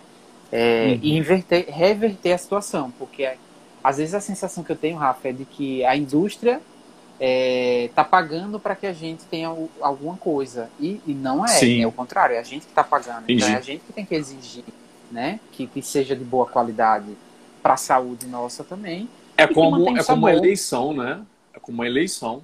É, porque às vezes a pessoa ela olha, ela vai falar assim, ah, mas vocês estão falando isso e quando eu vou lá para comprar um qualidade melhor, o preço é muito maior, sim, de fato. Porque acaba vendendo menos, paga mais imposto, então tem isso. Mas para essas situações você sempre consegue o quê? Trazer para o caseiro, que é isso que eu acabei de falar. Hoje a internet tem tudo, né? Você está querendo lá comprar um biscoitinho de polvilho, um biscoito de alguma coisa, sei lá, a maior parte das vezes hoje você consegue fazer isso de uma maneira mais caseira. Então vale muito mais a pena às vezes você não comprar né? Com aquele dinheiro você conseguiria fazer uma quantidade maior para você. Por exemplo, eu, quando eu passei para o vegetarianismo, eu fui por muito tempo resistente a comprar leite pronto, vegetal. Porque eu achava muito caro. Eu falava, cara, não vou pagar isso aí não. Então eu preferia o quê? Num lugar que vendia o, as oleaginosas, eu comprava as oleaginosas, chegava em casa e fazia o meu. Só que eu fazia e rendia muito mais. Com o dinheiro que eu ia gastar lá, eu fazia muito mais leite para mim em casa. Claro que para isso você vai precisar um pouquinho de quê? Tempo. Mas isso você só vai, é, você só precisa de organizar. É, você pega uma horinha ali de um, de um sábado, um domingo, você mata isso aí. Esse é o problema financeiro, morre ali. Né? De fato, a gente sempre tem solução. Né? Se a gente quer tudo na, na mão, que a indústria venha nos dar, a gente vai ter que optar por indústrias que nos dão, mas você paga um pouquinho a mais. Então tem, tem que saber disso. Exatamente, exatamente. É... É, tem, tem, muita coisa, né? O que o Neco disse aí agora é verdade. É. Tá tendo muita coisa que tá vindo adoçado com melado. É verdade. Né? Eles estão trazendo muita coisa agora com adoçado com melado de cana. É, ele ainda trouxe aí um, um, uma coisa interessante, né? Industrializado versus ultraprocessado. É, tomar cuidado, né? A gente coloca tudo no mesmo pacote, né? Como sim, sendo a mesma sim. coisa. E o que justamente o nosso guia alimentar, né? O guia alimentar da população brasileira fala dessa questão dos ultraprocessados, né? Que aí vem o, o que a gente chama de embutidos, enfim, foge um pouquinho do, do que a gente está falando. Biscoit, mas... Os biscoitinhos. É, exatamente, exatamente, exatamente isso, né? E aí é uhum. é que podem residir alguns problemas no hábito, né? No, no, na constância em fazer aquilo. Então é, é equilíbrio, uhum. sempre. Com certeza. Ó, tem algumas perguntas aqui, deixa eu já ver. Essa daqui foi um pouquinho mais de tempo, vamos ver ela. É complicado, né? Estou em uso de Ozempic. Você sabe o que é? Cara, não. De Deve cabeça. ser algum, algum inibidor de apetite. Tô com isso na cabeça. Peraí, peraí que eu vou dar uma olhada rapidão pra gente. Acho que é. Utilizado para reduzir o açúcar no sangue. É tipo uma ah. metformina, acredito. Né? Hum. Junto com a educação alimentar com nutricionista. Será que tem como aumentar isso daqui? Ah, eu vou ler aqui, ó. É, junto com a educação alimentar com nutricionista, com o medicamento ajuda a não ter fome. Fiquei impressionado. E aí cortou, não dá, não dá, para ver mais. Mas eu acho que a partir disso dá para a gente comentar um pouco. Né? Eu acho que a pergunta foi extensa, não, não aparece aqui. Então ela disse o quê? Que depois do uso desse Ozempic com a educação alimentar, o medicamento ajudou ela a não ter fome. Claro, isso aí é um processo inicial, né? Não sei como que está o seu, o seu, o seu momento agora, Pri. É, se você estava é, com sobrepeso, um, uma obesidade ou uma diabetes descompensada, né? Talvez a, a, postura médica e talvez a nutricional aí também junto foi, foi partir para te inibir apetite, talvez para, né? Talvez causar um, uma perda de peso rápido. Mas eu, eu acho que é muito importante você saber também que assim, você não vai ter pro resto da, da sua vida esse efeito do fármaco, né? Do medicamento. Você não vai ter isso. Então é muito importante que durante esse processo você já comece a trabalhar a sua mudança né, com os próprios alimentos. Se igual exemplos que a gente deu aqui, se você era uma mulher que antes consumia coisa doce o dia todo, então você vai consumir agora, começar a ter contato com outros tipos de alimentos, combinações diferentes, começar a se expor a sabores diferentes, começar a escovar mais sua língua sem pasta, que a gente brincou aqui. Você vai começar a ter esses hábitos, né, para que durante esse processo aí que o medicamento está te ajudando, você faça bom proveito. O problema é que muita gente é, tem a postura de braço cruzado. Né? Quer que o medicamento faz, o, faz o, o serviço por, por, por, por, você, o esforço por, por você. Aí quando retira o, o medicamento, a pessoa não tem melhora. Né? Isso, inclusive, para. É claro que eu não sou psicólogo nem o psiquiatra, gente, pelo amor de Deus, mas os próprios medicamentos que agem a nível de deixar melhor, disposto, etc., ou qualquer outra coisa mais ligada, mais grave, né, à depressão, eles fazem um efeito metabólico ali no cérebro e no seu corpo em si. Só que se você não tem uma, uma, uma mudança comportamental com fatores que estão desencadeando isso, não vai virar nada, porque quando você vai ficar ou dependente disso, ou quando retirar o medicamento, você vai sofrer muito, né? Então é importante ficar atento a isso aí. Você gostaria de comentar alguma coisa sobre é, isso? É, é, só, só pensando aqui, eu fiquei raciocinando a respeito dessa questão da saciedade que própria, uhum. uma, uma, as próprias estratégias nutricionais que a gente pode usar já podem gerar esse processo de saciedade, né? Já, já ajudam uhum. muito a, a, esse processo de saciedade. Não sei, a gente não tem como saber aí qual foi o, o, o raciocínio, o objetivo e o vislumbre da equipe Sim. médica com essa medicação. É. Até porque Mas, a pergunta foi cortada, talvez até colocou é, mais informação depois. É, né? Mas assim, pensando na população geral que acaba utilizando essas, essas medicações no processo de emagrecimento, é, a gente tomar muito cuidado, né? O Neco até complementou aí a questão de alguns, alguns compostos de alguns alimentos naturais, eles ajudam, têm efeito tão bom quanto essas medicações de melhora da glicemia, né? Sem os efeitos colaterais. É, e a longo prazo, né? Assim, de manutenção. A própria canela, né? Eu não tenho como não falar da canela. Tem alguns alunos meus além, que entraram além de ser rico em cromo, né? Exato, exatamente. Então, assim, a própria canela auxilia nesse processo de melhora da, da glicemia, a cúrcuma, a, o cacau. Então, assim, a gente tem várias outras coisas que a gente consegue né, ter esse efeito. Volto a dizer, não sei qual foi o vislumbre da equipe médica, mas, assim, pegando essa informação que ela trouxe para a gente e pensando numa boa parte da população que acaba utilizando isso para o emagrecimento e não a nível terapêutico, uhum. né? Só chamar esse, é. essa atenção. É. Tem mais uma pergunta dela aqui também. Vamos aproveitar. Essa eu acho que vai aparecer inteira. Não, não apareceu, mas para mim tá, tá, tá inteira. É... Deixa eu só ler ela aqui. Ó. Então, faço uso de três gotas de adoçante no café. Né? Aí você poderia até dizer pra gente sobre isso, se você estiver indo aí, né? Qual adoçante que é. Mas engraçado que como estou me desintoxicando e me reeducando, percebo que o emocional é 99% do que comemos. É, talvez ela queira dizer que as gotas ali que ela está colocando não é necessariamente porque ela precisa daquilo, mas, é, aliás, porque ela precisa sentir aquele sabor, mas talvez por um, uma questão mais emocional que ela precisa daquele, daquele sabor, né? daquele, daquele impacto ali no paladar dela. E eu concordo com a sua observação, né? Que, tipo, tem muita influência, posso dizer se é 99%, eu sei que você falou isso de uma maneira é, mais grosseira, mas é, a questão do, do, emocional hoje em dia, no alimentar, é, eu vejo que cada vez mais afetam as pessoas, sabe? Há, há pessoas que são mais imunes a isso, tá? É, na minha vivência, e são pessoas que normalmente tiveram uma disciplina maior com a, com a comida, às vezes desde criança. O pai e a mãe fizeram uma boa educação alimentar com a criança então, naturalmente, ela tende a levar para a vida adulta esses melhores hábitos. Pode ser que, por decisões na vida dela, ela tenha isso afetado, é comum também, por mais que houve uma boa educação, como, por exemplo, a pessoa chega na fase da adulto, adulto, né, passou pela, pela faculdade tudo, e ela começa a preencher o dia dela com trabalho, com aquela cobrança da sociedade de sucesso, né, sucesso e dinheiro. Ela trabalha, trabalha, trabalha, trabalha, trabalha, trabalha. Ela começa a colocar na cabeça dela aquele sentimento de sacrifício, sacrifício, de dor, de sofrimento. E ela começa a ter um instinto por recompensa. Qual é a recompensa mais acessível que normalmente a pessoa tem? A comida. Claro que tem alguns que tem cigarro, tem álcool, tem até outras coisas. Mas a comida é o mais comum. Então é aquela pessoa que, pelo amor de Deus, hein? Se eu chegar num sábado e não tiver uma pizza em casa, não valeu a pena a semana. Já teve paciente assim, Washington? Oh, e como? Oh. Não só pizza, né? Várias é. outras coisas, né? É a cervejinha, Sim. tem que ter a cervejinha Sim. da sexta-feira, né? Sim. Como se ela tivesse a responsabilidade de resolver todos os seus problemas. Pelo amor de Deus, né, gente? Pelo amor de Deus.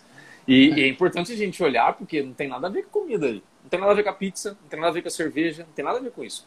Tem a ver com a postura mental que você está criando para você com a comida. Você está é, como eu ouvi uma vez falar, e sei que pode doer para quem vai ouvir, né? mas é a verdade, a gente pega a nossa responsabilidade e coloca no ombro da comida. Né? É a responsabilidade nossa de reorganizar a minha rotina de trabalho. Foi eu que disse sim para dois trabalhos, né? não foi a comida que fez isso.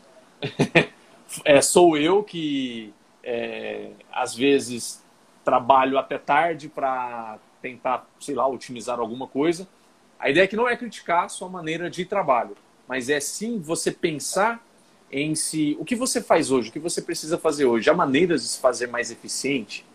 Há maneiras de literalmente ser mais eficiente? Porque às vezes eu acho que uma pessoa nem precisa mudar a maneira como ela trabalha. Ela não precisa mudar. Mas ela pode mudar, por exemplo, como ela acorda, o que ela faz quando ela acorda. Porque às vezes ela vai arrastando para o trabalho, essa postura ela já leva de preguiça pro resto do dia. Ela chega em casa com uma necessidade de recompensar muito maior. Agora, se ela começa o dia dela muito melhor, com energia lá em cima, ela tende a ter um rendimento melhor. A propensão dela ter gatilho de recompensa ali é muito menor, porque ela cuidou do dia dela, ela teve um cuidado diferenciado. A chance dela chegar à noite e ter uma alimentação melhor é maior. Então a gente começa a olhar a rotina, como é o seu dia, onde são as suas, as suas prioridades, né? Essas questões mais com, com, comportamentais. Mas que é importante a gente não ignorar, não sabotar. Porque às vezes a gente está olhando ali, ó, nutricionista, eu trabalho das 7 horas até as 6 da tarde, eu tenho uma hora de almoço, não tenho jeito de fazer exercício físico, vê o que você faz aí para mim. E aí acha que a gente vai resolver, né? Mas é a pessoa que colocou a vida dela assim. E ela tem que olhar para a vida, reolhar para a vida dela e falar, beleza, o que eu posso mudar daqui? Como que eu posso fazer algumas modificações, né? Perceba que a gente saiu do açúcar e adoçante foi comportamental, mas tem uma ligação muito grande, porque o doce está aí, tem mecanismo de recompensa, né? E é importante as pessoas ficarem atentas a isso aí. É, eu estou sendo publicamente aqui provocado, ó. A espera do Senhor para publicarmos o review do Alecrim. Você fez uma pesquisa usando Alecrim? É meu mestrado, né? Foi com Alecrim. Que massa. Então, aí ele tá. Ele. É, é, eu fiquei com essa dívida com ele, né? O Neco é. tava lá na minha banca de, de, de defesa da que dissertação legal. do mestrado. E aí eu me comprometi, então, ó, agora tá gravado, tá registrado, testemunhas, eu tenho que fazer isso. é isso aí. E, por curiosidade, o alecrim tem alguma, algum uso para isso que nós estamos falando aqui? Não para adoçar. insulínica, coisa mas assim? Para, para resistência à insulina, síndrome metabólica, obesidade, diabetes, é, tipo assim, oh, é um legal. belo do coringa. É, é um belo do Bom, então o pessoal pode começar a usar como, uma, como um tempero em comida, em salada, em coisas assim? Deve, deve. Tem um, um dos trabalhos que mais chamou minha atenção foi um que utiliza o alecrim como chá duas vezes ao dia para melhorar a resistência à insulina. Assim, esse é um dos trabalhos que, que mais massa. me chamaram a atenção. Então, e aí, aí gente, barato, uma dica né? extra para vocês, ó. É, alecrim barato. Às vezes a pessoa ela consegue na horta da tia, da avó, na própria horta de casa. Você pode criar isso, né? É uma garrafa Exatamente. PET, vê lá no Google, ó, criar uma hortinha suspensa com garrafa PET. Você vai ver. E você vai poder plantar um alecrim ali. Exatamente. E ainda tem as questões todas do alecrim a respeito de energia, de equilíbrio, enfim. Outros, várias outras E faz sentido, cara, porque assim, eu não tenho o hábito de consumir né, o alecrim. Mas só o cheiro dele sempre me fez muito bem. Ah, o cheiro dele com a. Sei lá, eu me sentia melhor só com o cheiro dele. Então eu fico imaginando o consumo frequente, né? Com essas propriedades que você estudou lá. Deve ser interessante. É fantástico, fantástico. Ó, Love Alecrim. Ah lá, a Priscila, a Priscila é minha prima. Ela falou, eu tenho um vaso oh. e é muito bom mesmo. Que massa. Que massa. É, deixa eu ver aqui se a gente esqueceu de alguma vê coisa. Vê aí, vê aí. Vê aí, senão a gente vira dia hoje, ó, batendo papo. Pois é. é aqui. Bom, qual é menos pior? A gente falou com o pessoal aqui.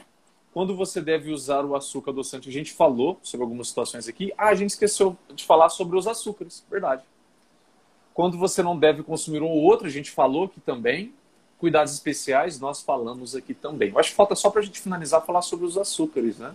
Eu já fiz uma live sobre isso, mas eu acho legal até você trazer coisas novas que talvez você, você conheça aí, né?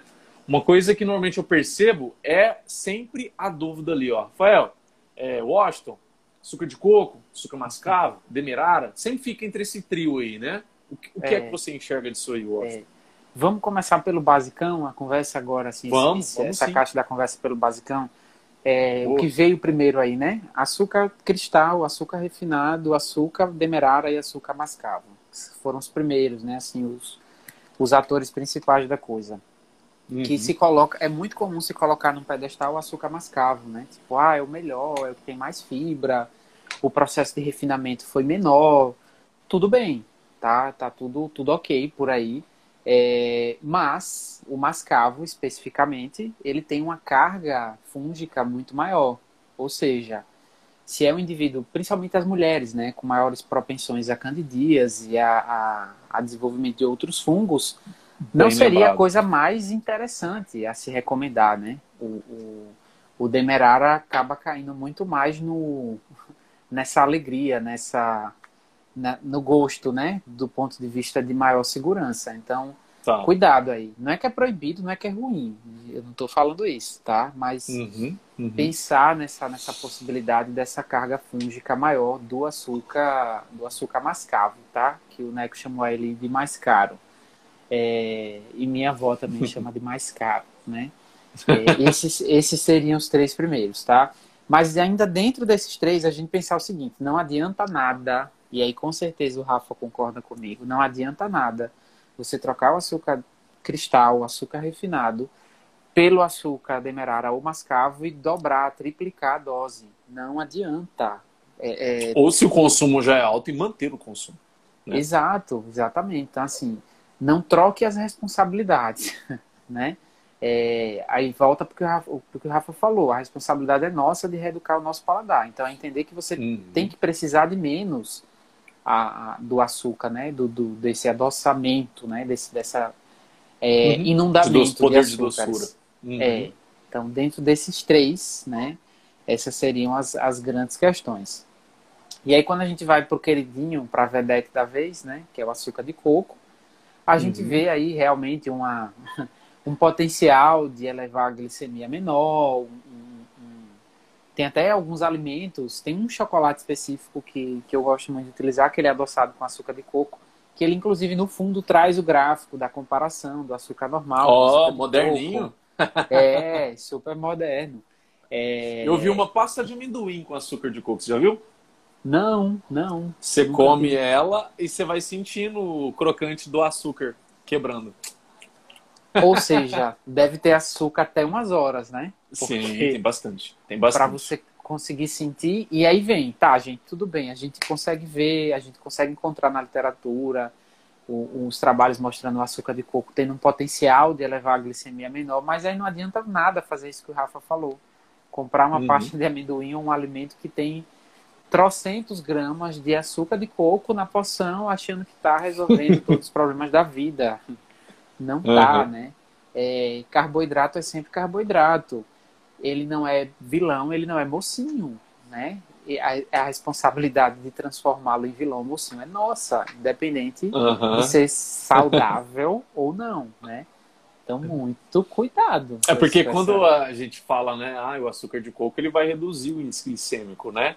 E de fato, porque ele tem mais fibras, então ele faz isso.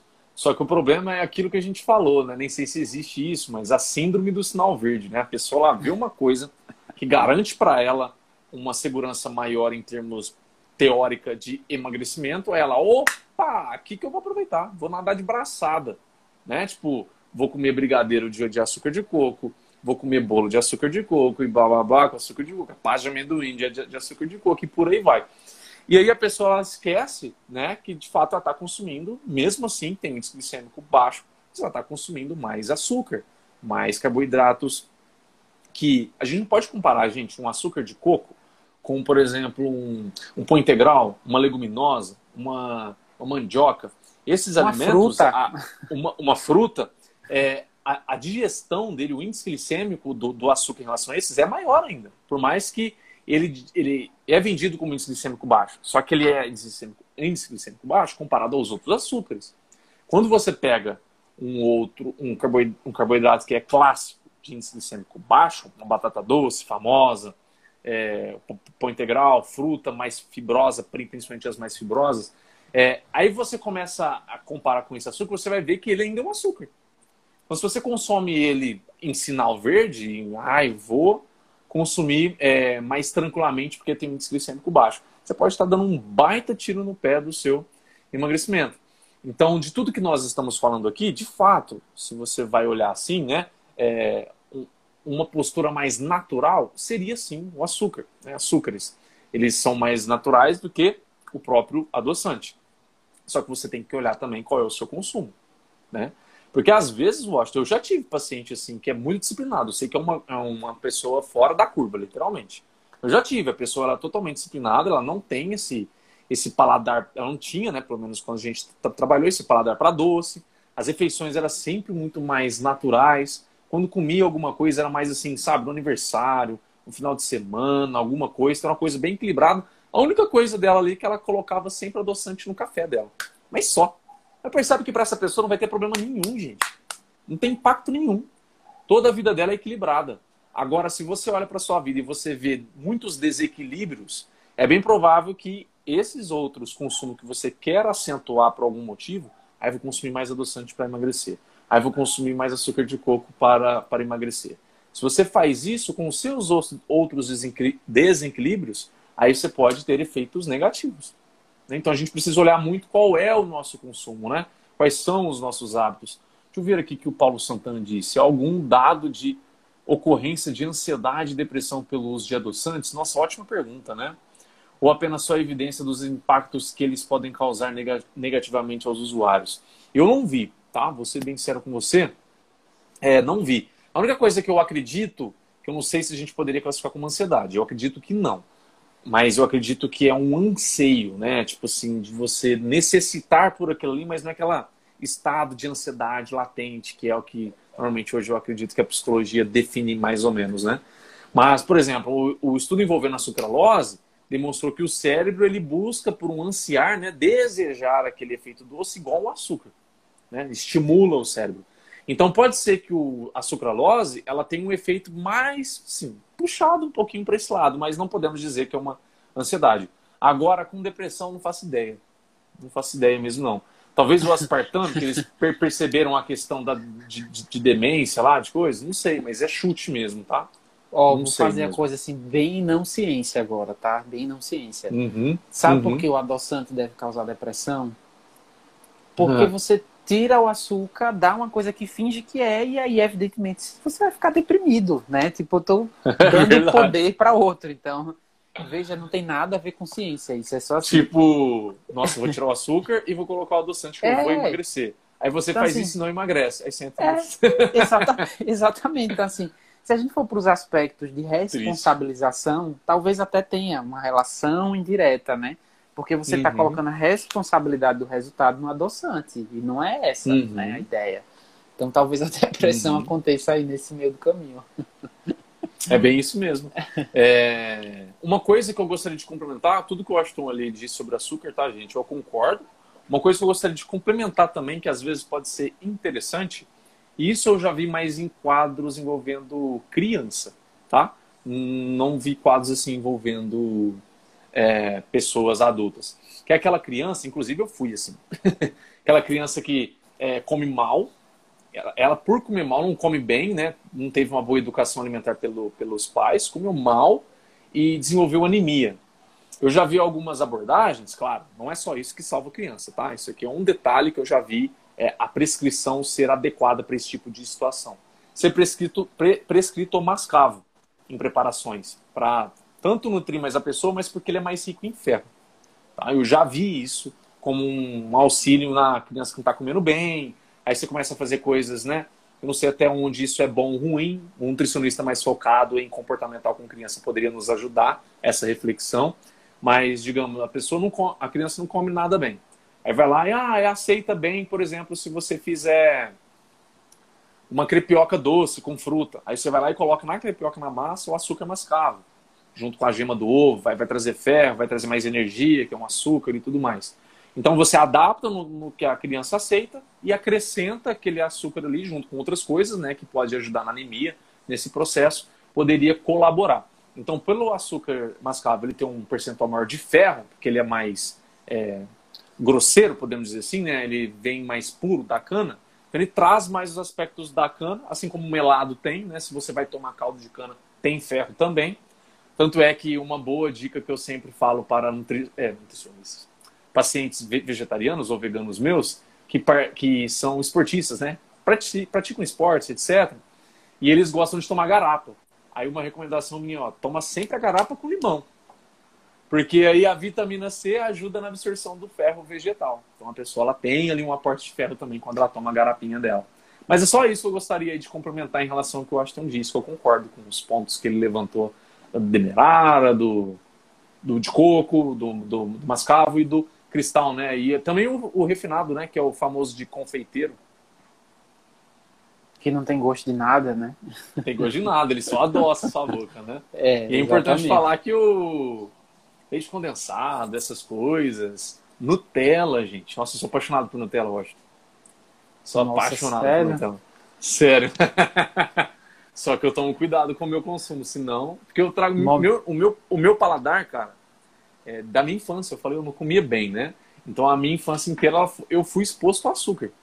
Meu paladar é infantilizado até hoje, só que eu tenho muito maior domínio sobre ele até hoje. Se eu não cuidar, eu saio comendo muita coisa ligada a açúcar. Uhum. Então, o que eu sei que os pacientes passam.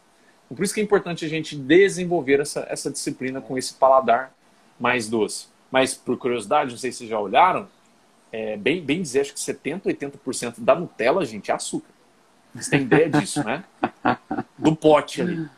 70, 80% daquilo é açúcar. Então a gente precisa ter um cuidado com a frequência que a gente consome, o jeito que a gente consome, se nós estamos mais ativos ou não. Tem que ficar muito alerta a isso aí. Leite condensado é a mesma coisa, né? Leite condensado é leite, leite é. açúcar, bem dizer. É. Seu problema aí é a Nutella, o meu são os, as reações de Maillard, né? O leite condensado, por exemplo. Que ah, é uma ah, outra tá. Batata frita também? Também, que é uma outra uhum. coisa que a gente precisa pensar, né? As pessoas precisam começar a refletir um pouco. que além de comer açúcar, às vezes a gente come um açúcar que ainda é mais estressor para o nosso corpo, né? Que são esses Verdade. açúcares que passam por esse processo de aquecimento.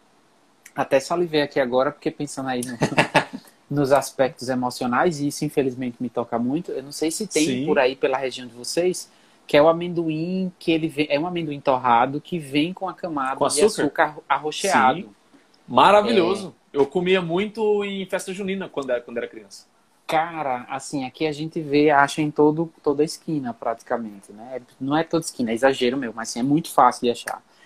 E assim, para mim é algo surreal de resistir. É algo assim, bem, sabe? Nossa, eu acho que é a Nutella para você, é esse amendoim. Tá vendo, gente? A gente que é ser humano. Às vezes as é. pessoas é. olham assim, tipo, eu já saí com um casal de amigo meu, e no jantar, cara, fazer. E quando eu peço o refrigerante, é porque faz tempo que eu não tomo refrigerante. Porque se eu tomei, eu não peço. Normalmente eu não peço. E eu pedi refrigerante. Aí o meu amigo me disse que depois o namorado dele falou assim: Nossa, o nutricionista ele pediu refrigerante, né? que acho que a gente é ET, cara, eu acho. É. A gente não come essas coisas, né? Que a gente, que a gente corta a língua e não sente é, nada mais. Não né? tem apego, a gente tem apego também, a gente tem todas essas coisas. Só que quanto mais consciência a gente tem sobre como aquilo é. exerce um efeito sobre a gente, a gente consegue agir. Então a gente espaça mais o consumo, ou se a é. gente não espaça mais o consumo, a gente dá um outro jeito, como por exemplo ser mais ativo, melhorar outras coisas na, na alimentação. Isso aí entra tudo em estratégia.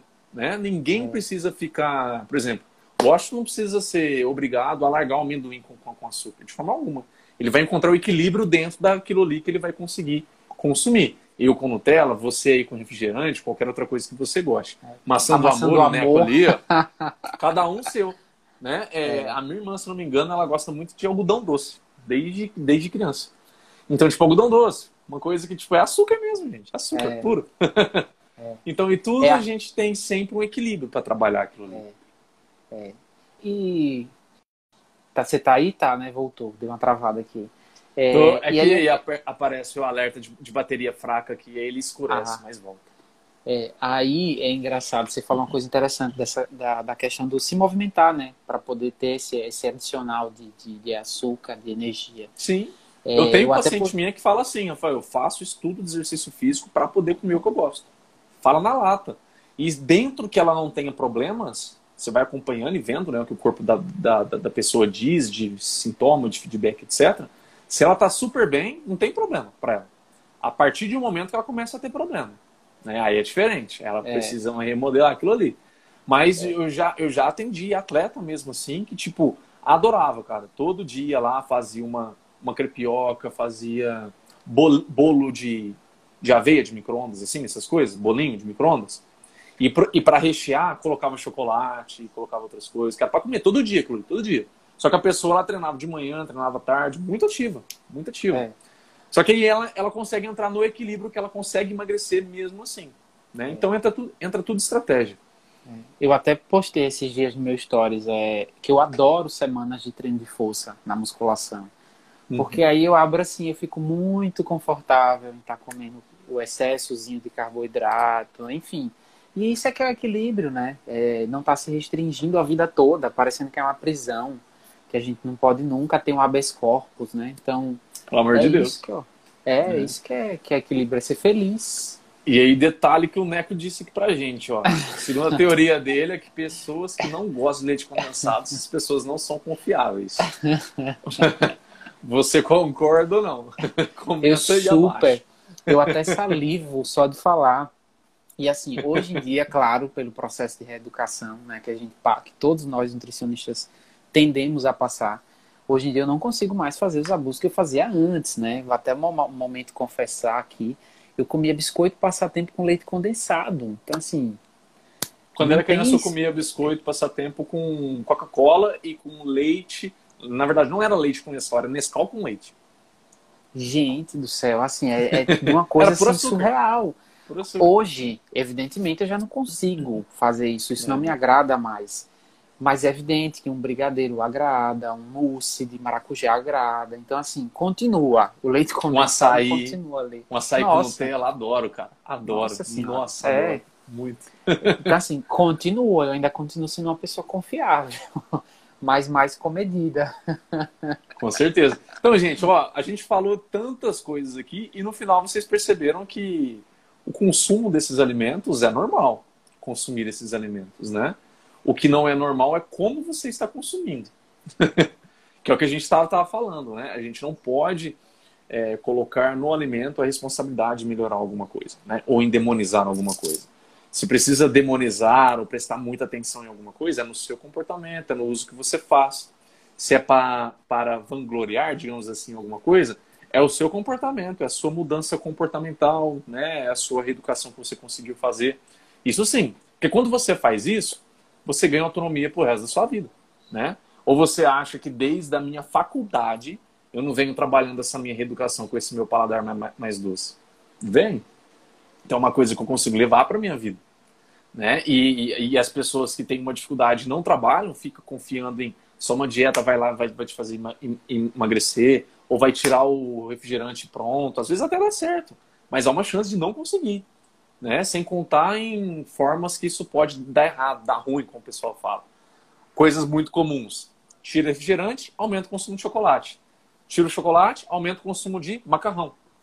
E aí a pessoa, ela, sem perceber, ela começa a manter o desequilíbrio de outras maneiras. Então precisa prestar muita atenção em como é o seu consumo. Não é necessariamente o que você consome, né? Mas como você está fazendo esse consumo aí. Prestar mais atenção nisso. Washington, gostaria de colocar mais últimas colocações para a gente finalizar? Já dão aí quase duas horas. Sério, cara? Pelo amor Sério. de Deus. Eu preciso 10 para as 10. Quatro... Eu preciso acordar quatro e meia da manhã para me exercitar. 10 para as 10. É. Oh, minhas últimas colocações é assim, eu faço completamente dessas suas palavras, Rafa, as minhas. Eu acho que a gente, tá, a gente já está vivendo essa, era da, essa nova era da nutrição em Bom, que né? já não se olha mais só para as calorias, só para essa ditadura da dieta, né, do papel. Uhum. Então essa nova era ela já chegou e, e pensar em como a gente come, a nossa relação com a comida, né, o, o, é, o quanto eu me posiciono frente ao meu copo de refrigerante. Eu tomo isso, isso me domina ou eu domino esse processo? Então, Sim, perfeito. isso tudo já está muito mais do que explodindo, né, na nossa cara e nunca é demais a gente reforçar isso. Foi o que a gente fez hoje, né? Você usou uhum. um tema extremamente provocativo, um tema extremamente é, comum das pessoas terem essa dúvida, para falar de uma coisa que tem que estar tá sempre na nossa cabeça: equilíbrio, escolhas, escolhas conscientes, sabendo dos riscos, sabendo dos limites, né? Não é porque o Rafa pode comer três colheres de a, de Nutella, que eu também consigo e posso, não vai me agredir. Talvez para mim uma colher seja o meu limite máximo. Né? Exatamente. Então, encontrar. Comigo é o álcool, por exemplo. Né? Tem gente que consegue tomar aí 3, 4, 5 long necks e ficar bom. Eu, o meu limite é duas. Se eu passo disso, eu tenho problema. Você já está Intesti... me vencendo. Intestinal, meu intestino altera, por exemplo. É, eu já começo a ter dor de cabeça, começo a ter moleza no corpo. Porque eu me eduquei, né? Isso foi intencional a beber menos, mas é uma questão que foi uma reeducação. A pessoa Exato. que sofre com açúcar, que é o que você está dizendo aí, ela pode fazer uma reeducação intencional a ficar satisfeita com pouco. Que foi o que eu fiz com o álcool, no caso.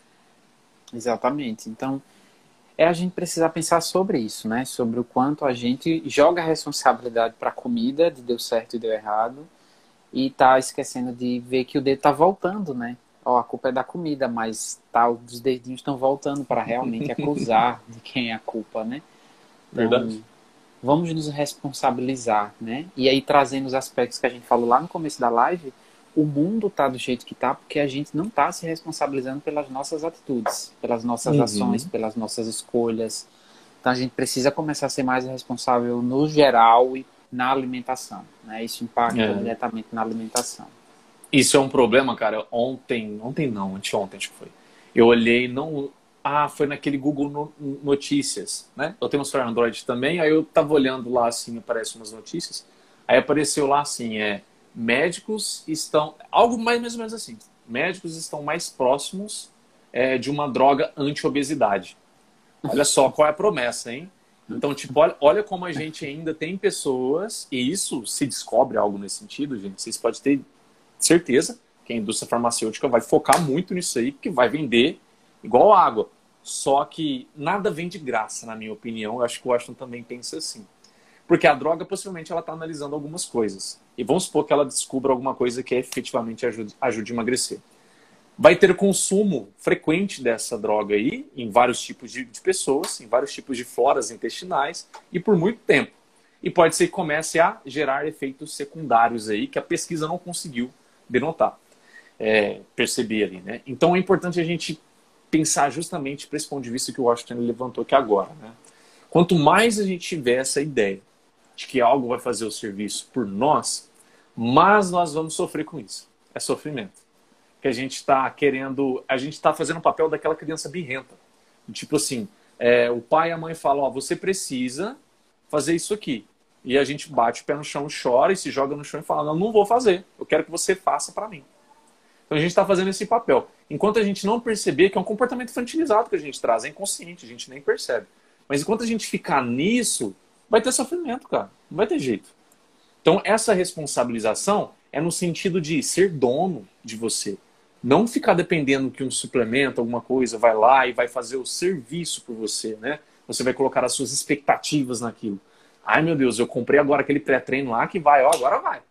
Ai meu Deus, agora eu comprei aquela sei lá, aquele açúcar de coco lá que tem até canela nele, tem um monte de coisa que os meninos falam, agora vai, não sei. Né? Então, percebe? Essa fé cega que você coloca em alguma coisa não deixa você aprender e melhorar a sua relação com a comida. Então, pensa bastante nisso aí. Tá? Açúcar e adoçante podem ser bem-vindos em várias situações que a gente disse aqui hoje. Né? Só preste atenção em como você está colocando eles como salvador da pátria ou é simplesmente um ingrediente que às vezes você usa, às vezes não, né? Perceba muito bem isso aí. Washington, meu querido, muitíssimo obrigado mais uma vez, né? Não vou me estender muito, que já vai estourar duas horas aí, mas, cara, obrigado. Foi uma live, assim, como a outra, sem palavras, adorei, aprendi. Acho que o pessoal também aprendeu muito, adorou. É, depois, caso vocês queiram saber mais sobre essas questões funcionais do que nós falamos aqui, né? que um alimento faz no corpo e coisas assim. Sigam o Washington, ele trabalha muito isso. Ele tem essa abordagem tanto nas redes sociais dele, né, quanto com os próprios alunos dele. Caso vocês queiram, é, tenham interesse também para essa questão mais comportamental, convido né, os seguidores do Washington que estão aqui a me seguir, que eu trabalho muito essa questão comportamental com os meus pacientes nas redes sociais. Então, assim, desamparados vocês não estão, tá? Foquem aí em melhorar o que vocês conseguem entender disso aí, que vocês não vão errar tão fácil assim não e podem contar com a gente nesse processo. Mas, Washington, gratidão, muito, muito aqui, ó, do coração. Você quer falar mais alguma coisa aí, pessoal, para a gente finalizar? Não, cara, só agradecer.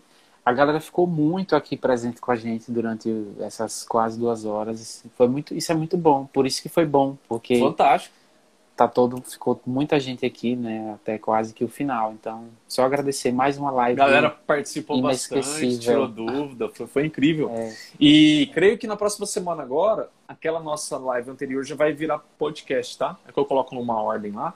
Mas aí eu te aviso pra gente já publicar o pessoal e essa aqui quando virar também, né? E já tô ansioso pela próxima live, confesso. Sempre bom aprender é, com você, meu é. amigo. Também, eu aprendi muito. Não vou escovar os dentes mais como antes, nunca mais. que massa, e teve gente aqui que falou a mesma coisa, cara. Que bom lá, o pessoal curtiu, live top. Obrigado, é. gente. Ó, uma boa noite para você, um ótimo treino amanhã às 4 horas da manhã. Eu, eu vou guardar um pouquinho depois, mas desejo uma ótima noite aí. Gente, muito obrigado, boa noite para vocês. E a gente vê vocês aí nos próximos posts, na próxima live. Fiquem com Deus. Tchau, tchau. Tchau, gente.